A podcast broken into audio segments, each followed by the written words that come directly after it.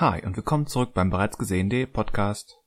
Heute durchstöbern wir einmal das aktuelle Streaming-Angebot und tauschen ein paar Eindrücke dazu aus. Dabei gibt es Besprechungen zu The Adam Project, zu Nobody, Pixars Rot und Pam und Tommy.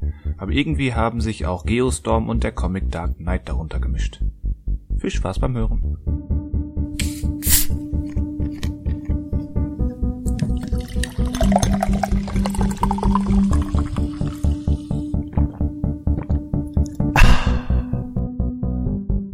Hallo und willkommen zum bereits gesehenen Podcast. Wir sprechen über Filme und Serien und plaudern heute einfach mal drauf los, was uns in den Kopf kommt. Mein Name ist Christian Westus. Schönen guten Tag zusammen. Guten Tag, Herr Westus. Mein Name ist Daniel und ich spreche mit dir, ähm, ja, wahrscheinlich auch über Filme und Serien. Und zwar wahrscheinlich auch genau in dieser Reihenfolge. Und in dieser Reihenfolge? Ja, ja, dann plaudere damit, ich. Damit setzt du uns schon los. direkt Grenzen. Ja, das ist, ähm, Ankündigungen sind dafür da, um gebrochen zu werden. Ach so.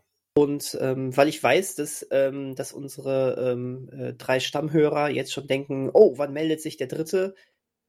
Gar nicht. Ja, Michael, ja. Hat, äh, Michael kommt heute nicht. Michael kommt heute nicht. Nein, nein, nein, weil ähm, äh, ja, er, er ist heute einfach nicht da er ist verhindert, aber ähm, nächste, nächste Woche kommt Sören wieder. Das ist gar keine Frage. Sören. ist ein cooler Name eigentlich, finde ich, oder? Ich, ich, ähm, ich mag das. Ja, also sind, es gibt. Merkst du den Namen schon für deinen Erstgeborenen? Nur wenn ich spontan finde, dass mein Erstgeborenes ein Witz werden wird. ähm, nein, ich finde, ich, ähm, habe manchmal so, ähm, so das Gefühl, es gibt Namen, die sind dafür da, um von ähm, Nebencharakteren in Filmen oder Büchern einfach, ähm, einfach genutzt zu werden, um, für so, um, um so einen Gag zu haben. Das ist, ähm, also jetzt, ich, ich, ich weiß, jetzt verlieren wir wahrscheinlich alle, alle, alle Sörens. Also alle Sörens der Welt, genau. ja. Ähm, das tut mir auch total leid. Äh, äh Sören ist jetzt auch nur ein Beispiel.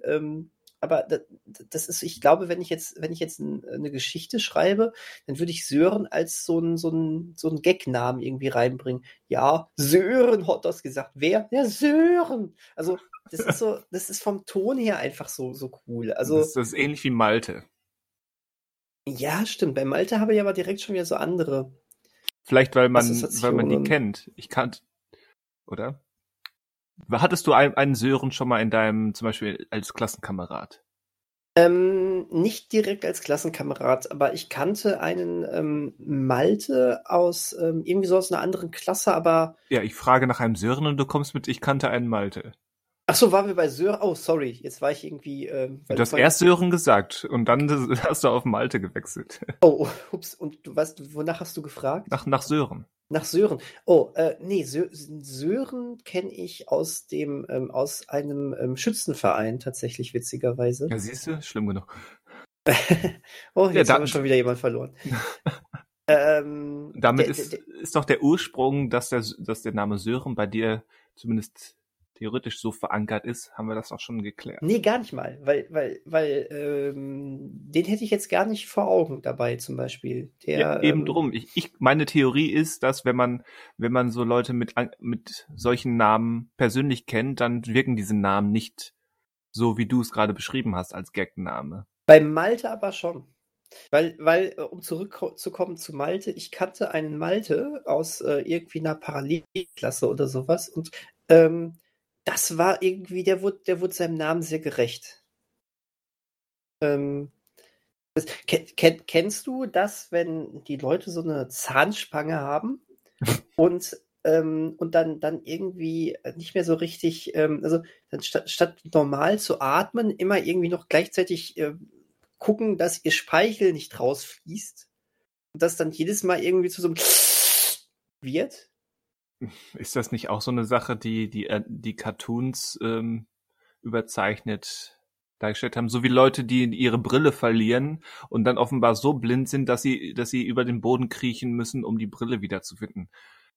Ähm, ja, äh, ähm, das ist auch eine Szene, die ich als langjähriger Brillenträger habe mich über diese Szenen immer aufgeregt, weil das selbst mein, meine blinden Augen ähm, sind nicht so schlecht, dass ich, dass ich so nach meiner Brille suchen würde.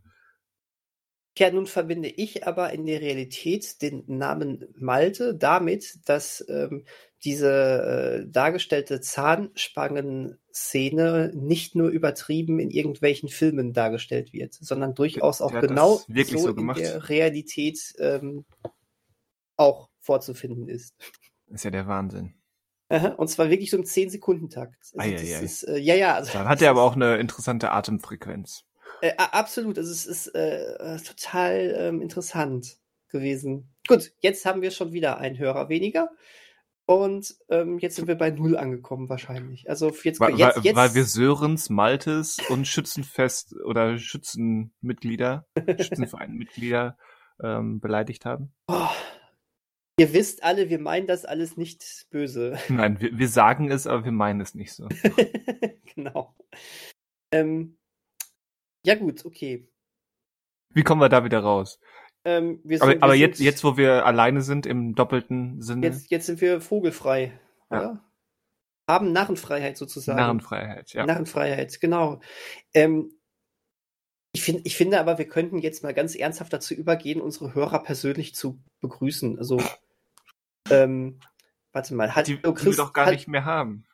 Hallo, da, so ein paar haben wir noch. Hallo Christian, manchmal hörst du ja zu. Ähm, also nicht du, ne? Du hörst hoffentlich sowieso zu. Ja, ich, ich bin Ja. dabei und ähm, Ja, bearbeite den Podcast. Dann wirst du zuhören. Ähm, hallo Manuel, heute als Hörer, finde ich cool. Wer ist das? Ähm, Ma- Manuel alias Michael alias Sören. Ach so, sag das doch gleich. Ja, ja, genau. Ähm, hallo Alex, ich freue mich, dass du wieder dabei bist. Ähm, hallo Lea, auch schön, dass du dabei bist. Und das war's. Und das war's. Und was ist, was ist mit denen aus dem Forum? Da kam in letzter Zeit doch, die, doch auch nichts mehr zurück. Oder? zwinker, Oder- zwinker. Also, wenn, wenn, Kleine jetzt, Provokation. wenn jetzt Leute noch aus dem Forum zuhören, dann werden die sich ja mit Sicherheit auch im Forum melden und jetzt Rückmeldung geben und sagen, wir haben das aber auch gehört, wir wollen beim nächsten Mal auch äh, namentlich äh, begrüßt werden. Ja, mein Angebot, da müssen die sich aber auch melden. Ach so. Ja, Und bei, Aber wie bei, bei wem haben sich die von dir gerade genannten gemeldet? Bei dir? das, da, da weiß ich einfach, das sind die ganz treuen, edlen HörerInnen. Ich finde, du gehst da mit zwei, zweierlei Maß an die Sache. Wieso? Ja, weil du den einen Leuten, obwohl sie nichts, obwohl die, die sie dir genauso wenig zurückgeben wie wie Nein, nein, nein, nein, nein. Da, da kriege ich, da krieg ich regelmäßig Feedback. Danach habe ich doch gerade gefragt und du sagst, so. du weißt es einfach. Äh, ach so, ja, ja, auch beides. Beides ist richtig. Aber ich kriege auch regelmäßig Feedback. Deswegen weiß ich es ja nur. Das ist, da beißt sich doch der Hund in den eigenen Schwanz. Oder so. Oder so. So, äh, gut, jetzt hab, sind wir aus der einen Sache rausgekommen, um direkt in die andere Sache zu geraten. Ähm, wie kommen wir da jetzt raus? Hart, harter Cut, oder? Harter Cut, harter. Harter, harter Cut. Was hast du gesehen, Christian? Boah, da, da klingt, da klingelt's Da klingelt's. Ja, das war der Gong. Die, die, die zweite Runde ist eingeleitet. Wir sitzen Sehr hier, wir sitzen hier in der Asche der Ruinen, die wir gerade abgefackelt haben. Also vorher war es ein Haus, jetzt ist es eine Ruine, weil wir po Brandstifter für unseren eigenen Podcast sind. Ach, du, ich habe ich hab mal gehört, aus Ruinen entstehen wieder schöne neue Sachen. Das ist okay. Aha. Zitierst du Äh. die Nationalhymne der DDR? Ähm, nur, nur War, oder war, nein, war das die Hymne? Aber dieses Auferstanden aus Ruinen? Das ist, das hat, das ist DDR, ja. Ich wusste gerade nicht, ob es vielleicht nur einfach nur ein Volkslied war. Oder ob es Ähm, wirklich die Hymne war. Ah, ob es die Hymne ist, kann ich dir gerade auch nicht genau sagen. Oh, jetzt, äh, ähm, da, wir sollten nicht über Geschichte reden. Da werden die Leute schnell merken, dass äh, zumindest ich null Ahnung habe. Ähm, zumindest wenn es um Details geht. Ähm, ich weiß aber, dass zum Beispiel Peter Heppner die, das auch in einem äh, Lied aufgegriffen hat. Das ist schon eine ganz bekannte Sache, die auch, die auf jeden Fall was mit der DDR zu tun hat. Ja, soweit Siehste, ich sag ja, allgemein funktioniert's, aber sobald es an die Details geht, da bin ich bei Filmen dann doch etwas besser drauf. Bist du besser drauf, ja. Sagte er, jetzt kommt gleich von dir irgendeine Frage und ich blamiere Ja, es bis ist- geht nicht mehr. Es kommt eine kleine Frage, aber mehr eine Erinnerst du dich Frage, nämlich Daniel, erinnerst du dich noch, es ist, als wäre es ähm, erst letzte Woche gewesen, da habe ich über The 355 gesprochen und mich gewundert, warum mache ich das? Warum gucke ich Filme, von denen ich vorher im Prinzip schon weiß, dass, dass sie nicht gut sind? Und Äh. was mache ich jetzt? Gucke wieder so einen Film. Christian, da kann ich mich dran erinnern. Sehr gut. Und tatsächlich muss ich sagen, weil ich mir ja jetzt auch Sky-Tickets gegönnt habe, um ähm, mit Euphoria, also ich mache gerade einen Euphoria Rerun, wie man Mhm. so schön sagt, um mich auf Staffel 2 vorzubereiten. Bist du schon euphorisiert? Also Euphoria macht auf jeden Fall was mit dir. ähm, aber das ist ähm, ganz, ganz, ganz weit weg von Euphorie. Also ähm, erstmal habe ich in einer Serie ähm, noch nie so viele irrigierte Penisse gesehen. ähm, zweitens ähm, ist das schon ähm, doch eher sehr deprimierend, was da passiert. Ähm, äh, riesengroße Empfehlung für diese Serie. Aber die ist äh, hart. Die ist wirklich hart und nicht nur, weil du so viele irrigierte Penisse da drin siehst. Ähm, achte auf deine Wortwahl. Wie war das? Ähm, ich wusste es irgendwie er- ertappt. Er hat, er hat sich selbst diese Falle gestellt. Er hat quasi das Fettnäpfchen genommen, vor sich abgestellt und, und tanzt den Kasachok drumherum. Es war nur eine Frage der Zeit, bis er in das Fettnäpfchen tritt. so ist das. Äh, ich habe es vor drei Jahren schon mal gesehen. Ähm, jetzt, wie gesagt, ich gucke es jetzt noch mal. Es ist, äh, es ist fantastisch. Es ist aber wirklich, ähm, wirklich ähm, niederschmetternd. Äh, ganz im Gegensatz zu diesem euphorisierenden Namen. Ähm, auf jeden Fall, ähm, da werde ich aber irgendwann in den nächsten Wochen mal weiter drüber berichten, nicht heute. Ähm, ich bin dann auch jetzt äh, ganz häufig über 355 ges gestolpert. Das äh, wollte ich damit eigentlich nur sagen. Der wird ja ziemlich prominent ähm, positioniert. Also ich verstehe schon, wa was dich da getriggert hat. Der ist ja nicht gerade versteckt worden, dieser Film. Ja, ob es jetzt nur, nur das Werbeangebot war. Ich, ich schieb's ja auf die Besetzung, aber Ja, wo, wobei das doch auch, wie wir letztes Mal gemerkt haben, eher so ein nicht mehr, oh, das ist cool, weil sie da mitspielt, sondern was hat Jessica Chastain jetzt schon wieder angestellt ist, ne? so, ja, Das- tatsächlich ist es so. ist leider so. Aber gut. Und äh, ja, ich da, da, da gab es, da gab es zumindest noch so ein bisschen Erklärung, warum ich es getan habe. Für diesen neuen Film gab es keine, denn ich habe Geostorm geguckt. Ich dachte gerade, du wolltest zu The Adam Project äh, über, äh, machen, weil da gab es keine Erklärung für. Ich weiß auch nicht, wie das passiert ist. Äh, achso, Ge Geostorm, ähm, Der, der Ja. ist bei Amazon Prime gelandet, ähm, nachdem er aber auch schon Ewigkeiten bei, bei Netflix eigentlich war möglich. vorher. Siehst du, so, so verändert oder so hat man unterschiedliches Scrollverhalten. Witzig. Aber dann, dann erzähl mal, weil tatsächlich höre ich immer, wie grottig dieser Film ist und irgendwas von mir will diesen Film immer noch sehen. Red es mir aus, Christian.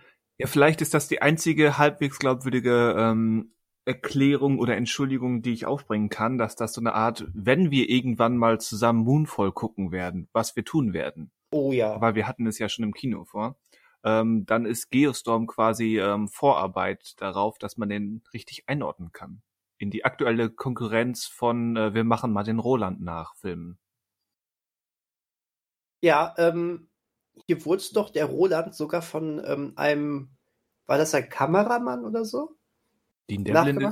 Dean Devlin ist doch sein, ähm, ist er nicht sein Co-Autor und Mitproduzent? Ist das nicht Harald Kloser immer gewesen? Also, auf, auf, nein, Dean Devlin hat, ist Drehbuchautor von Universal Soldier, Stargate, Godzilla, Independence Day und Okay, Independence okay. Day 2. okay, gut. Und er Gut. ist ähm, Produzent von den meisten der genannten Filme ebenfalls.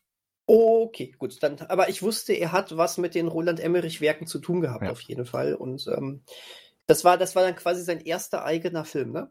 Als Regisseur. Er hat äh, Bad Samaritan gemacht. Ja, aber den hat er danach gemacht. Stimmt. Ah, okay. Den kenne ich ja, da habe ich ja schon mal drüber gesprochen. Ja. Podcast. Hm.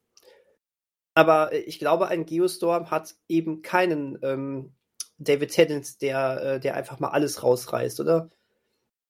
Nein, Gearstorm hat einen Jared Butler und einen Jim Sturgis und eine Alexandra Maria Lara. Die, die äh, es eher weiter reinreißen wahrscheinlich. Ja, was, was genau Jared Butler da macht, kann ich dir nicht sagen. Also, er schwankt von, von überambitioniert hin zu, ist er überhaupt wach? Mhm. Ich meine, es geht ja darum, dass, oder vielleicht ist es jetzt wieder fies, jetzt verlieren wir auch alle Jared Butlers, ähm, die den Podcast hören könnten. Aber ich finde ja Jared Butler, und das hat er ja, man kann, man kann über den Erfolg seiner, seiner, seiner Karriere nach 300 streiten, aber ich glaube, er hat zumindest die, die Nische, in der er am besten passt, einigermaßen gefunden mit, äh, mit Actionfilmen. Ja, doch. Auf jeden Fall. Und augenscheinlich ist dies hier ja auch einer, aber er spielt den, den wahrscheinlich besten Wissenschaftler des Planeten, der dieses ähm, Satelliten-Raumstationssystem ähm, zur Wetterbeeinflussung erfunden hat. Er ist der quasi Einstein, äh, der das in die Wege geleitet hat und der alles versteht mit ja, Raketentechnik, Wettertechnik, ähm, Raumfahrttechnik, ähm, im Prinzip alles. Er ist ein Tausendsasser, würde Manuel sagen. Mhm. Und ähm, ja, jetzt kommt das Fiese, das, das nehme ich dem Jared Butler nicht ab.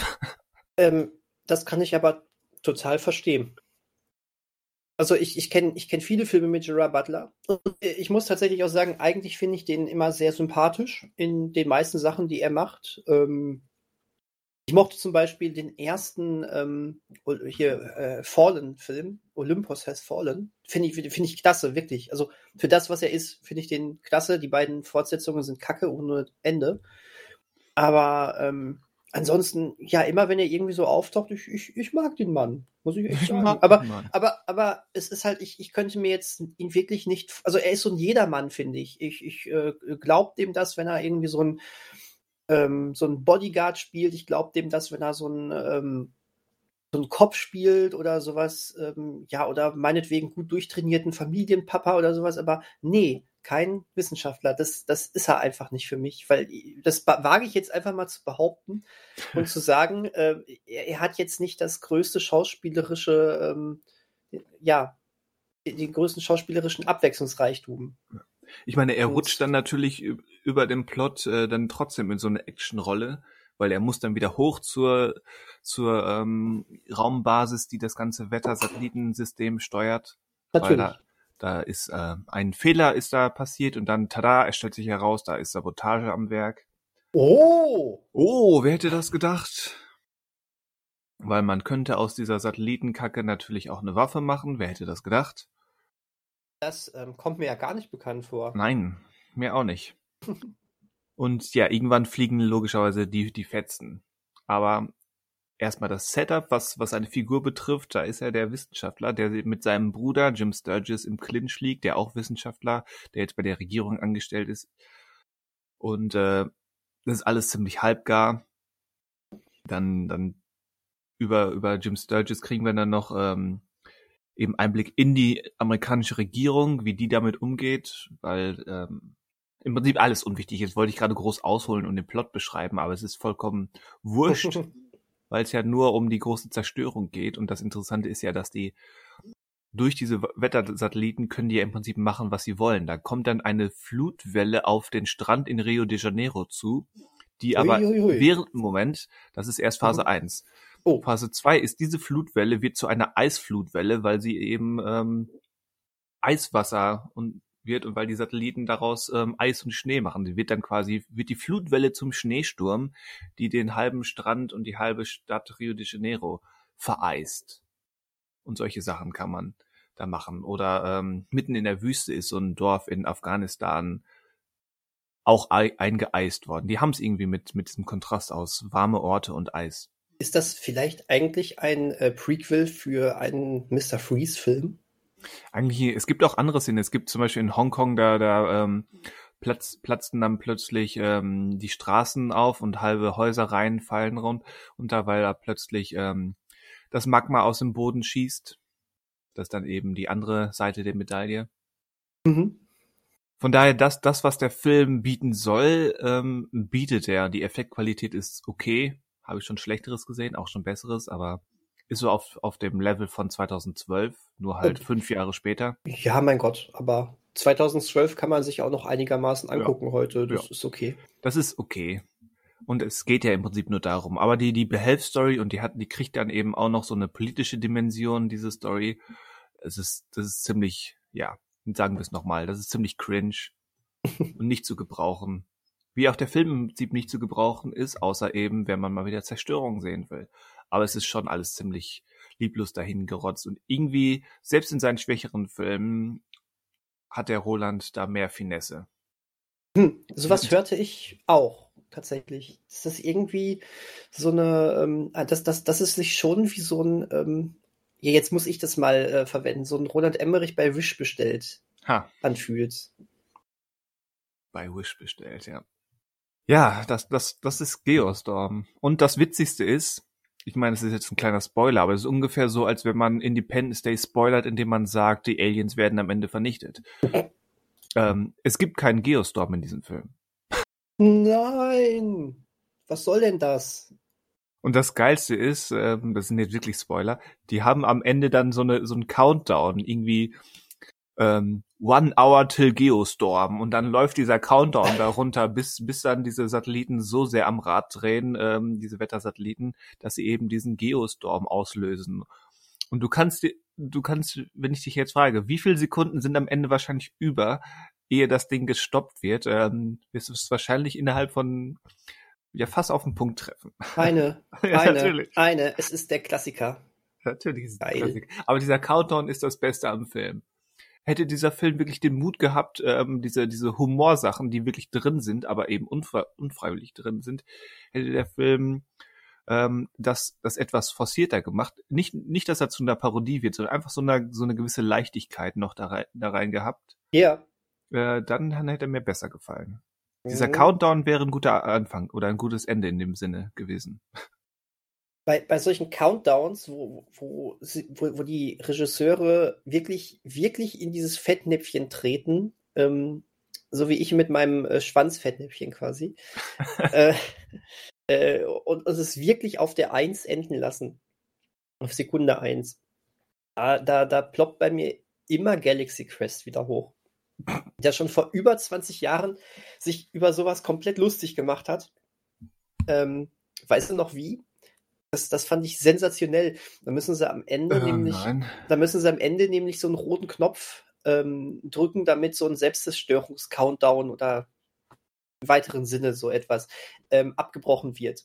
Und dann drücken sie diesen Knopf und haben noch irgendwie 30 Sekunden oder so Zeit. Das ist überhaupt nicht knapp. Und, und, dann, und dann drücken sie da drauf und es passiert nichts.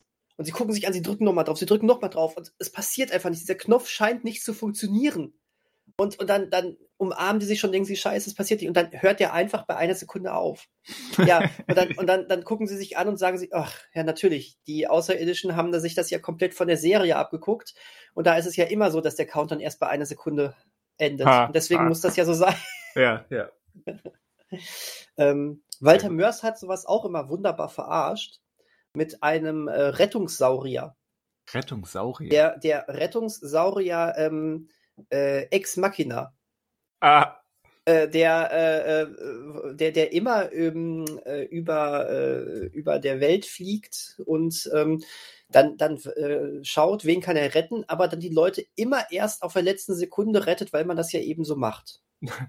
Das ist, genau. also Ex, Ex wie, wie Exe, Exe Machina. Genau. Sehr gut. Das Äh, ist ein Wortspiel nach meinem Geschmack. dann solltest du die 13,5 Leben des Captain Blaubeer unbedingt lesen. Okay. Vor, vor allen Dingen ähm, wird dich, äh, vor allen Dingen ist das ja mal etwas, was du auch wirklich mal guten Gewissens in Deutsch lesen kannst und dich an wunderbaren deutschen Wortwitzen erfreuen kannst, weil das die Originalsprache ist. Ja. Mir, Ja. mir hat ja Prinzessin Insomnia, was, was du mir vor ein paar Jahren geschenkt hast, sehr gut gefallen. Das hat dir gut gefallen, das freut mich sehr. Da äh, wo- wollte ich immer mal fragen, ob du das noch gelesen hast. Ja, ich, ich habe mich auch gerade gefragt, haben wir da jemals drüber gesprochen? Ich habe es Ähm, nämlich nicht nein. sofort nach eurer Schenkung gelesen, aber mittlerweile habe ich es gelesen.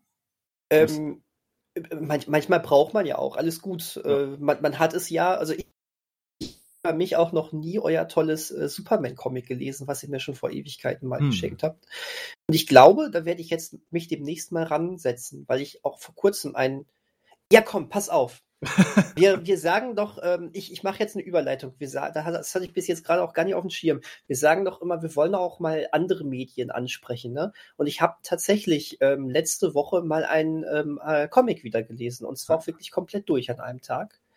Ähm, das muss ja ein Wälzer gewesen sein. Das muss ein Wälzer gewesen sein. Nein, war ganz normal. Hatte irgendwie 130, 140 Seiten. Das war jetzt schnell gelesen. Ähm, dieses Comic habe ich nämlich, oder dieses, also war, ist eigentlich tatsächlich auch eher ein Graphic Novel. Mhm. Wir wissen, ähm, die Grenzen sind da fließend, weil es keine eindeutige Definition gibt, aber ich würde es hier definitiv doch eher als Graphic Novel einsortieren. Ähm, ich habe das nämlich auch schon vor fast sechs Jahren, vor fünf oder sechs Jahren, glaube ich, gekauft. Ich, auf, auf der ersten Comic-Con, die ich damals besucht habe. Und ähm, das. Tales, Tales from the Loop. Ähm, nein. Okay. Nein. Ähm, was ich übrigens nicht als Graphic Novel okay. einsortieren äh, sortieren würde, sondern, also ja, wird es manchmal, aber das ist ja tatsächlich eher ein ähm, illustrierter Roman. Ach so, ja gut, das äh, bei, ist wirklich nochmal was anderes. Bei dem ähm, die Bilder fast wichtiger sind als der Text. Das muss man sagen, weil ähm, das ist ein, ähm, das hat ja auch ein großes ähm, Format, das Buch. Und ähm, das sind äh, die, die, Bilder, würde ich sagen, mal im, im, Normalfall drei Viertel, wenn nicht mehr, des, äh, der, der, der Doppelseite und dann ist so ein bisschen Text noch dabei. Ähm, und gerade Tales from hm. the Loop ähm, hat auch keine wirkliche Handlung. Das ist eher schon fast so ein so die Technik, auf die da angespielt wird, diese äh, oder wieder, ja, das ist ja so ein bisschen Alternate History, was da aufgemacht wird. Das wird eher so beschrieben. Das hat der gleiche Autor noch mal viel besser hinbekommen mit, warte, ich muss mal einmal kurz mich umdrehen zum Regal. Ja, tu das. Scheiße, ich habe hier nur tatsächlich. ich hab hier nur da flucht er aber mal so richtig. ich ich habe hier nur Tales from the Loop im Regal stehen. Ich dachte, ah. ich hätte das andere. Das andere steht bei meinen Eltern. Verdammt. Ähm, der hat nämlich ähm, noch zweites Loop-Buch gemacht, aber auch noch etwas, was nicht zu dieser Loop-Reihe gehört. Und dieses andere, da werde ich irgendwann noch, da werde ich gleich wahrscheinlich einfach mal random den Namen reinrufen, weil ich das da gegoogelt habe. ähm, das ist noch viel cooler, weil das nämlich eine richtig gute Geschichte erzählt. Das wäre eine Riesenempfehlung. Nein, aber was, was ich gelesen habe, ist ähm, The Dark Knight. Aber Night wie die Nacht. Ne? Ah. Ah. Ohne K. Ohne K, richtig. Und ähm, das fand ich sehr, sehr spannend. Ähm, und zwar ist das geschrieben von Paul Dini. Sagt der Name dir etwas? Ja, ähm, das ist jetzt so Halbwissen, woher ich ihn kenne, aber das, hättest du mich gefragt, wer ist Paul Dini, hätte ich zumindest gesagt, dass es, er hat mit Comics zu tun. Mhm. Ich würde jetzt auch einfach mal sagen, er hat, er hat Batman-Comics gemacht. Ähm, ja, ist richtig, aber ähm, vorher war er vor allen Dingen ähm, bei den Warner Brothers Animation Studios ähm, und hat in dieser Hochzeit der äh, Zeichentrickserien von Warner Brothers, äh, oder sagen wir, was heißt Hochzeit, in dieser Renaissance, würde ich fast schon eher sagen, in den 90er Jahren, ähm, viel dort mitgemischt. Ähm, das war die Zeit der Animaniacs, der hm. von. Freakazoid und sowas, also als Spielberg da auch äh, groß seinen Daumen drauf hatte. Und was war bei den Warner Brothers Animation Studios das große Vorzeigeding in den 90ern? Äh, Looney Tunes. Die gehören auch zu den Spielberg-Sachen. Das ist vollkommen richtig. Nein, aber die große Sache war The Batman Animation. Ach so, äh, natürlich. Ne, also die Batman-Animationsserie damals. Ja. Und ähm, Paul Dini als großer Batman-Fan ähm, hat dort mitgemischt. Und ähm, Jetzt, jetzt wird's richtig strange. Ähm, und nicht Hugo, das sage ich dir. Ähm, Entschuldigung. Ähm, er ist der Erfinder von, ähm, von Harley Quinn. Denn Harley, so, ja. Harley Quinn ist ähm, nicht in den Batman-Comics eingeführt worden. Harley Quinn ist tatsächlich eine Erfindung von ähm, der äh, Batman-Animation-Serie der 90er Jahre und ähm, ist so beliebt und erfolgreich gewesen, dass sie dann in den Comic-Kanon eingeführt worden ist. Mhm. Ähm, Soweit, so gut. Also, Paul Dini schreibt hier ähm, eine Geschichte, in der Batman-Charaktere vorkommen, aber es ist eigentlich eine Geschichte über sein Leben.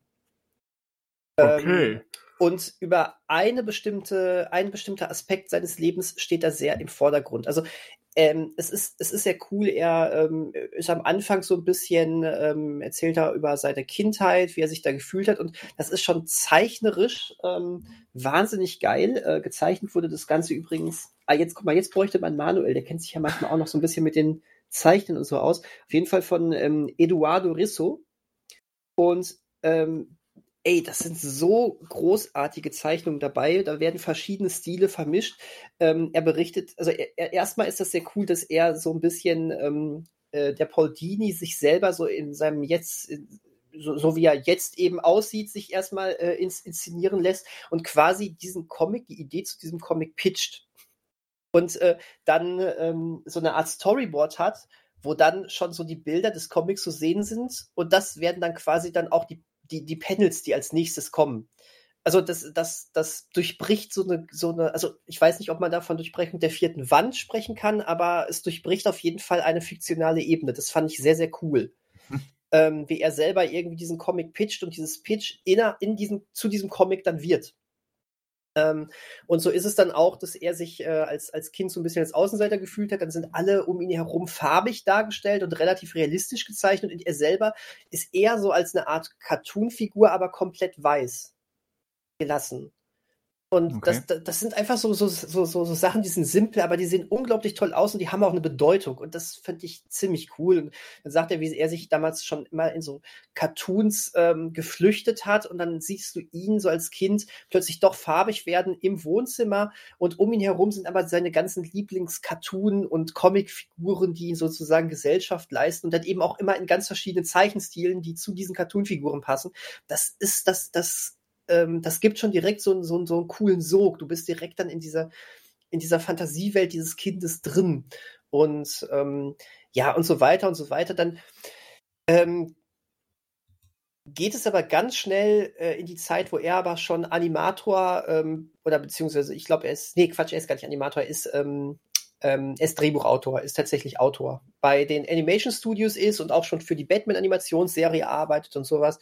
Ähm, welche ähm, Unsicherheiten er zu dieser Zeit hat, dass er sich sehr über seinen Status damals ähm, ähm, damals, hm. äh, du weißt schon, mir fehlt das Wort, ähm, gese gesehen hat auf jeden Fall, ähm, so nach äh, sehr, sehr oberflächliche Beziehungen geführt hat, äh, da an einer Frau zum Beispiel in dem Moment, wo diese Comic spielt, dann, dann hängt, äh, die eigentlich die eigentlich nur was von ihm will, weil er jetzt Steven Spielberg kennt. Ne? So, und ah, bei, ja. jedem, bei, bei jedem Date eigentlich fragt er, ach, siehst du Steven eigentlich mal wieder? So in der Art. Und, und er lässt das einfach mit sich machen. Also er, er, er, er ähm, spielt seinen Status aus, hat aber ein ganz kleines Selbstwertgefühl und sowas. Das fand ich sehr, sehr cool, dass er das ähm, sehr offen auch so darstellt. Aber im Mittelpunkt des Ganzen steht aber ein ähm, ähm, Raubüberfall auf ihn. Und ähm, okay. in, in, einer Nacht, wo er ähm, bewusst einen anderen Weg nach Hause geht, eigentlich tatsächlich, um diese, äh, diese jene Frau einfach mal äh, eifersüchtig zu machen. So, nee, ich muss in die andere Richtung. So nach dem Motto, hä, vielleicht treffe ich mich ja mit jemand anderem. So was ganz Doofes eigentlich. Da geht er wirklich dann mal eines Nachts einen ganz anderen Weg zu Hause und wird dann wirklich Opfer von einem richtig brutalen Überfall, wo ihm auch ähm, irgendwie die äh, Augenhöhle zertrümmert wird. Äh, also, das, also, das, erklärt das Cover, was ich hier gerade sehe. Ja, genau. Also das, das ist richtig brutal, was, was ihm da passiert. Auch wirklich Realität gewesen. Das war so. Und ähm, Daraufhin entwickelt er dann relativ viele Ängste natürlich, also noch mehr zu seinen sowieso schon vorhandenen psychischen Sachen. Und ähm, diese Ängste werden dann in diesem Comic tatsächlich dargestellt als Batman-Schurken ähm, wie dann der Joker kommt und ihn immer weiter runterredet. Äh, dann kommt äh, Poison Ivy und sagt ihm dann irgendwie im Krankenhaus, ja, die wollen dir jetzt Gift spritzen, weil er hat auch so eine Angst vor Spritzen und so. Und ja, ja, es ist äh, mein, mein Gift, was die dir da reinflößen, so in der Art. Ne? Oder dann sieht er sich, weil er für sich auch irgendwie findet, dass er so zwei Seiten hat, äh, ähm, einmal der Liebe dann und dann einmal der, der schon ähm, schon auch so eine ganz andere böse Seite hat, dann sieht er sich als Two-Face im Spiegel und solche Sachen. Und äh, gleichzeitig äh, hat er dann aber auch irgendwie so ein bisschen Batman als die Figur, die ihn da führt und rausführt. Und er entwickelt sich dann eben ähm, anhand, an, durch diese Sache dann weiter. Und ähm, theoretisch ist es tatsächlich Traumaverarbeitung in Comicform. Und ähm, wie er dann eben das anhand der Figuren, die er selber auch mitunter geprägt hat und im, ja im Sinne von Harley Quinn ja sogar erschaffen hat, ähm, ja, daran, so, so, die, die nutzt er eben, um das zu visualisieren und so ein bisschen damit zu erzählen. Fand ich toll, hat mich sehr, ähm, sehr begeistert. Mhm. Das klingt, klingt äh, spannend. Also Auf jeden Fall. Interessantes Konzept. Es ist mal eine ganz andere Art von Batman-Comic. Ich meine, falls man dann überhaupt noch von Batman-Comic sprechen kann, aber irgendwie ja auch schon. Und ähm, genau, kann sich, äh, also jemand, der vielleicht jetzt so gar nichts mit Comics zu tun hat, aber vielleicht immer mal sowas lesen wollte, ähm, das, das kann man, ähm, dafür braucht man auch nichts anderes zu kennen oder zu wissen. Das ist wirklich eine abgeschlossene Graphic Novel. Ähm, wie gesagt, irgendwas mit 130, 140 Seiten kriegt man auch noch. Ähm, ist wirklich cool. The Dark mhm. Knight von, von Paul Dini hat hier, ja, hat hier den, ähm, Untertitel Eine wahre Batman-Geschichte. Naja, ne? Ja, den, den Untertitel hat das Original aber auch. A True oh. Batman Story. Oh, ach so, oh, okay. Ich, ähm, na gut. Dann finde ich es generell, weiß ich nicht, ob das sein muss. Aber ist ja auch egal. Auf jeden Fall sehr cool für die Zeichnung, wie gesagt, auch ziemlich, ziemlich schick. Ich blätter es hier gerade auch nochmal durch. Das ist schon, ist schon echt ein gutes Ding. Ja, genau. So, jetzt habe ich hier mal ein zuletzt gesehen und nicht zuletzt gesehen gemacht. Ein zuletzt gesehen und kein zuletzt gesehen, ja, sehr Sechs, gut. Äh, zuletzt, zuletzt gelesen gemacht, so, nicht zuletzt gesehen. ja, genau, guck mal, durch Zufall draufgekommen. Witzig. Zufall. Aber eigentlich wolltest du was anderes sagen. Ja, nee, aber jetzt, jetzt habe ich ja, äh, jetzt habe ich ja meinen, meinen Blog hier erledigt. Jetzt ist der Ball wieder bei dir, werter Kollege. Ja, aber den nächsten Ball teilen wir uns. Du hast es ja Na schon gut. so ein bisschen vorweggenommen. Ähm, nämlich äh, wir haben das Adam Project äh, geguckt und mitgemacht, quasi das Projekt. Wir sind Teilnehmer am Adam Project. Wir sind Teilnehmer am Adam Project. Interessant. Ähm, was ist denn das Adam Project, Christian? Ähm, kann man, kann man das? Ein das? Zeitreiseprojekt, ja. Ich, ich war in der ah. Vergangenheit, habe mein zwölfjähriges Ich getroffen, ja. Da musstest du ja nur ein paar Jahre noch hinten reißen. Ja, es war quasi gestern, ne? Das war quasi gestern, war. Ja, ja. Ich glaube, ohne dein zwölfjähriges Ich gekannt zu haben, du warst nicht ein so großes Arschloch. ich glaube auch nicht, aber das kann man schlecht über sich selbst sagen. Das stimmt. Ähm, ich habe ich hab schon, also genau, The Adam Project ist jetzt auf Netflix. Ähm, paar Tage, also ganz neues Netflix Ding. Ding. ähm, von Sean Levy, den man ja echt kennt mittlerweile, als äh, Regisseur einiger Film. Folgen von Stranger Things. Ähm, hatte ja eigentlich erst vor kurzem riesigen Erfolg mit Free Guy, auch mit Ryan Reynolds in der Hauptrolle. Aber Sean Levy war auch vorher eigentlich schon ein, der, der hat die Nachts im Museum Filme gemacht. Ganz genau. Er hat, genau. äh, wie hieß der, dieser, dieser Roboter, Roboter Box Film, ne? mit Hugh Jackman hat er gemacht. Ja, weiß ich gerade auch nicht mehr, wie der hieß. Re Real Steel. Real Steel, genau. Da hat er übrigens, das war schon für Disney, ne? Da hat er, glaube ich, schon für, mit, mit Disney zusammengearbeitet. War das Disney? Möglich. Ich, ich glaube ja, was ja demnächst nochmal passieren wird. Zwinker. Wie wir jetzt neu, aber egal, wir haben ja den News-Podcast bald, passt schon. Ähm, ja, genau, Sean Levy. Ähm, ja, und der hat jetzt was für Netflix gemacht. Auch wieder mit Ryan Reynolds in der Hauptrolle, genau. Und äh, Ryan Reynolds trifft quasi im Jahr 2022, ähm, also äh, trifft der Zukunfts-Ryan Reynolds auf sein zwölfjähriges Ich, um so ja. zu sagen, oder? Der Ryan Reynolds aus dem Jahr 2050 reist zurück in die Vergangenheit und trifft auf sein zwölfjähriges Ich, äh, weil es irgendein Problem in der Vergangenheit gibt, äh, was gelöst werden soll. Irgendein Problem in der Vergangenheit, das gefällt mir. Schlauer war ich am Ende auch nicht so richtig, aber nicht so richtig. ja, also, ähm, also. Der, die, die, die Trailer oder der Trailer ähm, hat ja irgendwie so ein bisschen vorgegeben, ihr habt es hier mit so einer ähm, Emblem 80er Jahre Sache zu tun. So ein bisschen so das, was Super 8 auch damals versucht hatte und meiner Meinung nach wesentlich besser geschafft hat.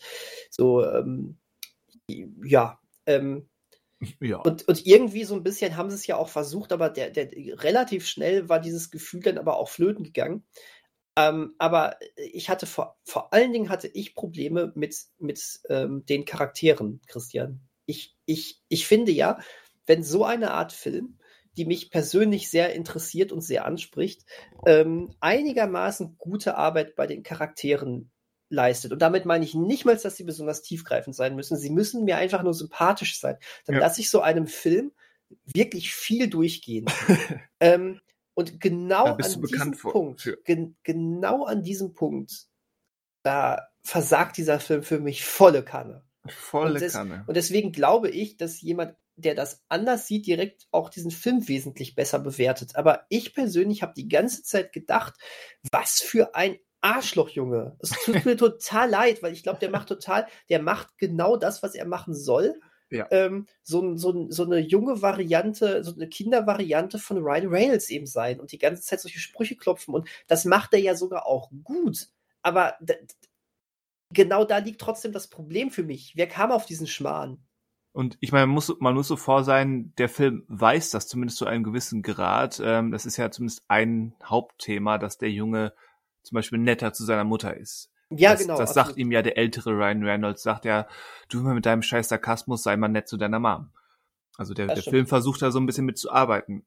Aber ähm, wie so oft in solchen Filmen, sie haben das Problem erkannt oder ihren Mechanismus verstanden, zielen aber definitiv ein bisschen zu hoch mit dem Humor, der dadurch ähm, in der Theorie herausspringt. Und dadurch ähm, auch war der war die Figur auch für mich häufig nicht nur nicht sympathisch, sondern eher nervig. Ja, genau. So muss man sagen. Also rein als Comedy-Ding. Ähm, auch wenn ich nicht viel lachen musste, weil mich die Gags nicht so sehr abgeholt haben dieses Mal, ähm, muss ich aber sagen, dass das Zusammenspiel zwischen Ryan Reynolds und ähm, diesem Jungen, äh, ich gucke gerade, Walker Scobell heißt er, das hat funktioniert. Also das fand ich schon gar nicht mal schlecht. Ähm, es hat aber den Film nicht getragen. Nee. Normalerweise, wenn man dir das vorher erzählt hätte, Ryan Reynolds reist in die Vergangenheit zurück und trifft auf sein kleines, auf sein jüngeres Teenager-Ich, auch wenn er theoretisch noch kein Teenager ist, aber quasi.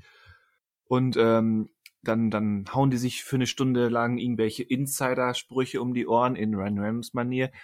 Hätte ich dir gesagt, ja, ist ein Selbstläufer, sowas, humortechnisch. Absolut. Aber dann müsstest du entweder gucken, dass du ähm, diese emotionale Ebene von Anfang an nicht wichtig werden lässt und sagst, ach scheiß drauf, wir machen da ein reines Comedy-Ding draus. Richtig. Oder du ähm, gibst denen doch irgendwie etwas Liebenswertes mit. Weil, und das ist wahrscheinlich der größte Haken, dieser Film ähm, will, will dann doch mehr sein als nur eine Comedy. Er, will, er ist dann doch, wie, wie eben mit dem angesprochenen Sei nett zu deiner Mutter Thema, ähm, da fällt der Film in der zweiten Hälfte noch viel mehr auf, was, was emotionale ähm, Entscheidungen, Konsequenzen und, und dergleichen Verwicklungen ähm, betrifft. Und da drückt er insbesondere in der, in, zum Schluss ja fast schon auf die Tränendrüse. Und dann wundert man sich, wenn man mit leeren Händen dasteht, wenn der Weg dorthin eben, ähm, ja, nicht so erfolgreich war. Ja, genau das ist es. Ähm, Du hast ja sogar während der Sichtung irgendwann von, das ist gerade ziemlich ekelhaft gesprochen. Nee, es war eine meiner ersten Reaktionen, als der Abspann lief. Mhm. Weil der Film am, am Ende wirklich Sachen einlösen möchte, die er nie vorbereitet hat. Würde ich auch so formulieren, ja. Ne? Ähm, und das ist, ähm, das, das kann, das auf einer oberflächlichen Ebene sollst du jetzt sehr mitgenommen sein, weil die Musik dir das zelebriert, weil die Szenen an sich ja eigentlich auch ganz schön gemacht sind, aber. Weil ähm, die betreffenden Darsteller 27 Mal wiederholen, wie lieb sie sich haben. Ja, genau, richtig. Aber das bleibt halt pure Behauptung, ne? Genau. Und das das ist es. Also und da, und da finde ich dieses diese pure Behauptung, deswegen habe ich das ekelhaft genannt. Das finde ich schlimmer, als wenn ein Film sagt, wir brauchen Emotionen nicht, wir wollen einfach eine Unterhaltung sein. Ja, absolut. Ähm, das hätte ich genommen. Ja, richtig. Ähm, und da muss ich sagen, du sagtest, der Film hat ähnliche Probleme wie Free Guy, er kann sie nur schlechter verbergen. Ich muss tatsächlich sagen, Free Guy hat das für mich alles viel besser hinbekommen. Bei Free Guy war ich nämlich wirklich ähm, irgendwann auch äh, emotional involviert. Ähm, irgendwie, das war alles ausgeglichener für mich. Das hatte für mich viel mehr Hand und Fuß. Free Guy war besser, aber nicht so viel hm. besser für mich. Also ich fand ihn schon wesentlich besser. Ähm, defin definitiv. Ähm, aber ich, ich glaube, auf, auf besser werden sich alle einigen können. Das, ich, kann mir nicht an, ich kann mir nicht vorstellen, dass jemand The Adam Project guckt. Also ich kann mir vorstellen, dass jemand guckt und sagt, ich fand sie gut. Aber ich kann mir nicht vorstellen, dass jemand sagt, ich fand die gut und sogar besser als Free Guy. Außer du kannst gar nichts mit dieser Videospielthematik anfangen und findest voll geil, wenn so Zeitreisequatsch gemacht wird. Und, und sagst, ich, ich mag arschige Jungs. arschige Jungs. Das ist, äh, da, da, dann, drauf ab. Genau. ähm, ja, mal, mal bei, jetzt mal zu den anderen Sachen. Der Film ist ja auch kein Vollflop. Ähm, du, äh, also, also, ich finde, er sieht, er sieht wertig aus. Hätte mir jetzt aber bei Sean Levy jetzt auch ähm, da wäre ich jetzt sehr enttäuscht, wenn das nicht so gewesen wäre. Ja, er sieht wertig aus. Also man sieht, dass er Geld gekostet hat, aber er sieht jetzt nicht außergewöhnlich spannend Nein, oder das originell sage aus. ich nicht. Genau, richtig. Aber ich hatte nicht das, das, das, Gefühl... das Flugzeugdesign finde ich ganz nett, aber ähm, das ist halt so, okay, das Flugzeugdesign ist ganz nett. Und dann hat Genau. sich dieser Effekt. Ja, ja, richtig. Ähm, es war, ähm, das war aber auch ein Grund, warum ich sehr schnell weg aus diesem ähm, Emblem äh, 80er Jahre Feeling war. Der Film schaltet sehr schnell äh, in, in äh, wir, wir wollen eigentlich Actionfilm sein, um. Ähm, das hat mich, glaube ich, auch schon fast wieder ein bisschen gestört. Also und, und Es, es wird zum, gerade im Mittelteil wurde es mir auch zu martialisch. Ähm, ja, wo, wobei ich fast schon sagen muss, dass der Film in den Momenten aber für sich fast schon am besten dann funktioniert hatte. Weil äh, die Action ist auch nicht außergewöhnlich, sie ist aber trotzdem gut inszeniert. Ähm, und als dann plötzlich so eine Action-Szene nach der anderen kam, dachte ich auch schon, ach, ähm, vielleicht ist das dann ja die Art, wie dieser Film funktioniert, aber dann wurde das ja auch wieder zurückgefahren. Und Richtig, das, Fina das Finale war dann auch so random. Ähm, das, damit konnte ich nicht so viel anfangen. Aber mit, mitunter, also diese erste Kampfszene, wo äh, Ryan Reynolds äh, mit Zoe Saldana äh, da gegen die ähm, lustigen ähm, Star Wars-Typen da ankämpft. Mit äh, Laserschwert. mit Laserschwert.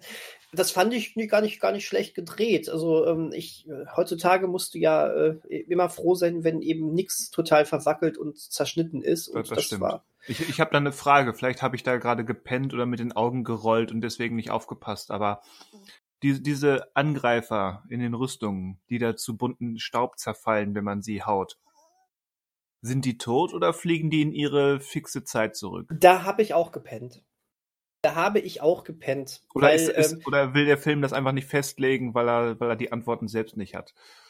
Ich, ähm, ich weiß es nicht. Ich ähm, war vielleicht auch nicht so aufmerksam, wie ich hätte sein sollen, weil ich glaube, es wurde tatsächlich in einem Satz wird irgendwas mal gesagt, wenn du die berührst, dann. Und ich weiß es nicht mehr, weil die Sache ist, wenn die wirklich tot sind, dann ist dieser Film ziemlich, äh, ziemlich brutal. Ri- Richtig. dann ist dieses zwölfjährige Kind wirklich ein Arschloch. Dann, äh, Ich meine, der ist so oder so ein Mörder, aber ähm, genau. dann, dann wäre er, er ist noch viel mehr. naja, gut. Und, ähm, und Zeit, du hast es gerade schon angedeutet, und zeitreisetechnisch ist das natürlich auch großer Quatsch. ja, aber das weiß der Film. Das weiß der Film, aber nur weil man es weiß, äh, macht es das nicht besser. Nein, das ist ähm, auch wieder wahr. Ich meine, das, das riesengroße Problem dabei ist, dass wir mit Catherine Keener eine, eine Bösewichtin haben, ähm, die ähm, von der von der immer gesagt wird, was sie da Böses tut und sonst was, aber du weißt es ja, gar- also du, du auch das ist total unterentwickelt. Ja. Das ist äh, du du weißt irgendwann überhaupt gar nicht. Nein, eigentlich weißt du nie, was denn jetzt eigentlich diese riesige Bedrohung ist. Ähm, was ist jetzt so schlimm eigentlich in dieser Zukunft? Also ne, Manipulation, das wird alles schon so gesagt, äh, aber äh, das reicht mir irgendwie nicht. Du Eben, vergisst Ra- relativ Ryan schnell, wo, Ryan Reynolds fragt doch sein, sein, sein junges Ich einmal, hast du Terminator, oder haben wir Terminator gesehen? Hm? Ja, haben wir. Ähm, das ist unsere Zukunft, das Jahr 2050 an einem guten Tag, sagt er. Und ja, damit ja, hat genau, sich das. Ja, genau. Das ist es halt irgendwie dann auch schon. Und ja, ähm, genau. Also, meinen Spaß hatte ich noch, aber einfach, weil ich den Mann irgendwie immer sympathisch finde, als dann Mark Ruffalo auch noch wirklich ins Geschehen mit reingekommen ist. Und da quasi Ja. Ryan Reynolds, äh, Mini Ryan Reynolds und Mark Ruffalo äh, da eben dann zusammengearbeitet haben. Das funktioniert, aber, aber wie du schon sagst, das sind so Sachen, das ist, das, das kann gar nicht nicht funktionieren weil äh, das, das sind solche Schwergewichte, dann gerade ein Mark Ruffalo, ich kann dem eh nie böse sein.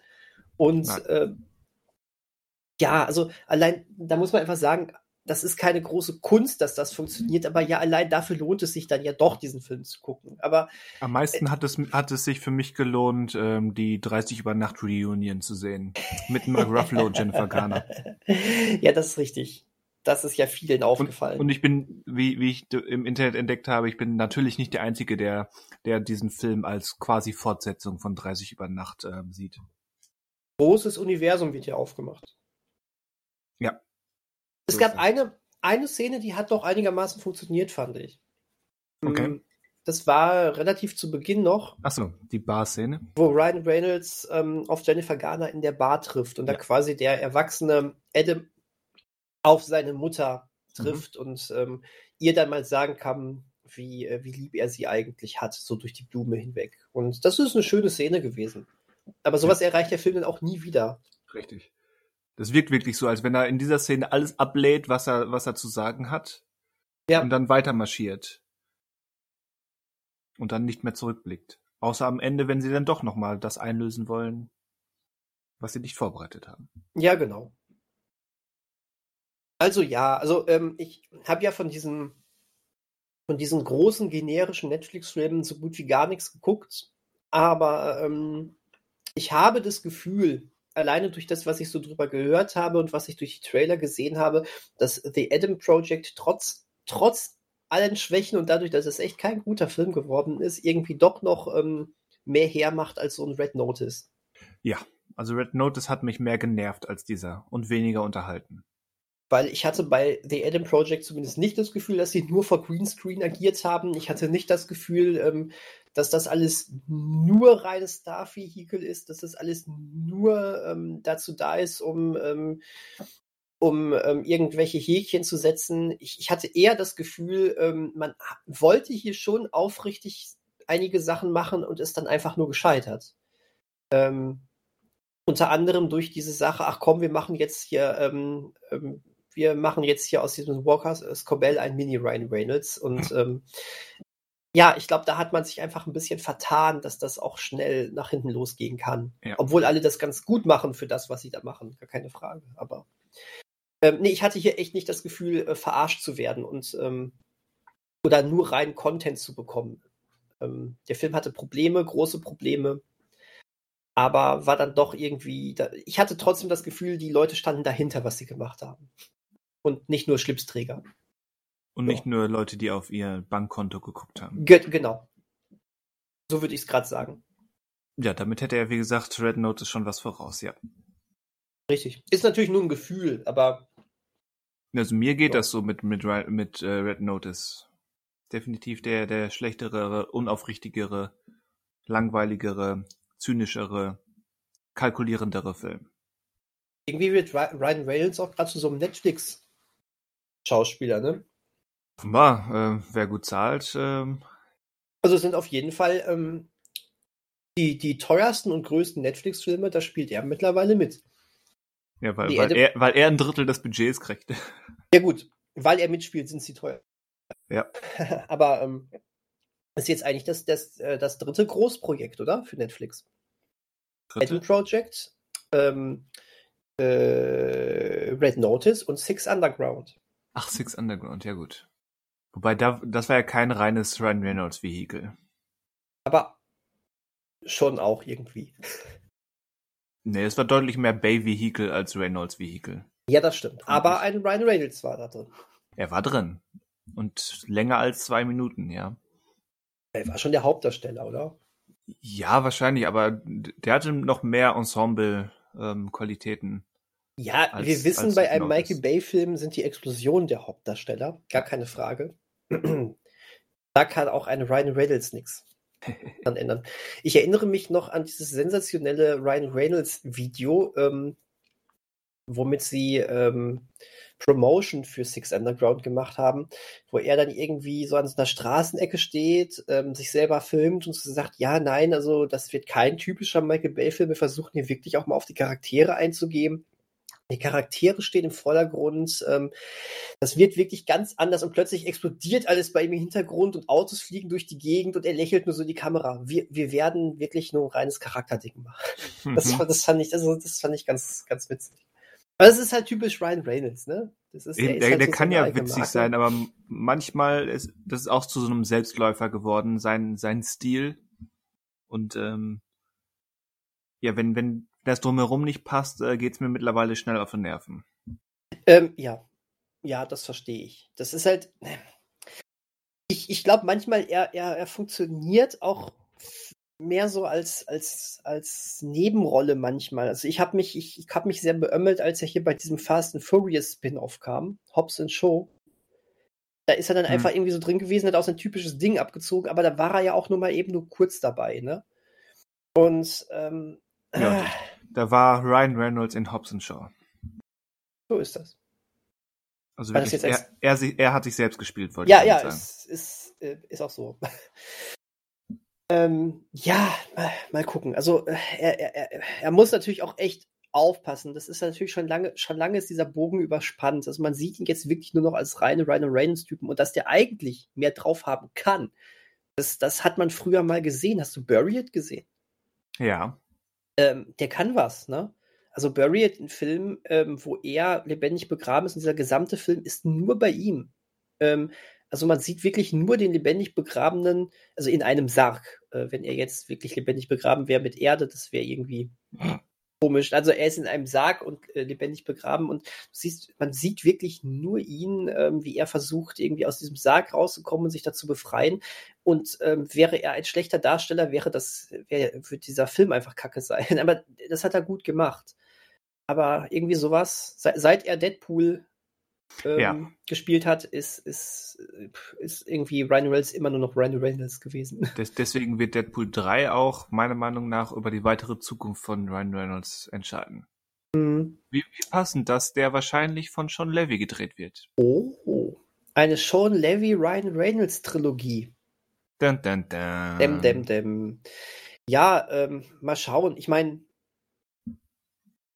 es ist eh noch Luft nach oben bei Deadpool. Ja. Beide Deadpool-Filme waren bei weitem nicht das, was sie hätten sein können.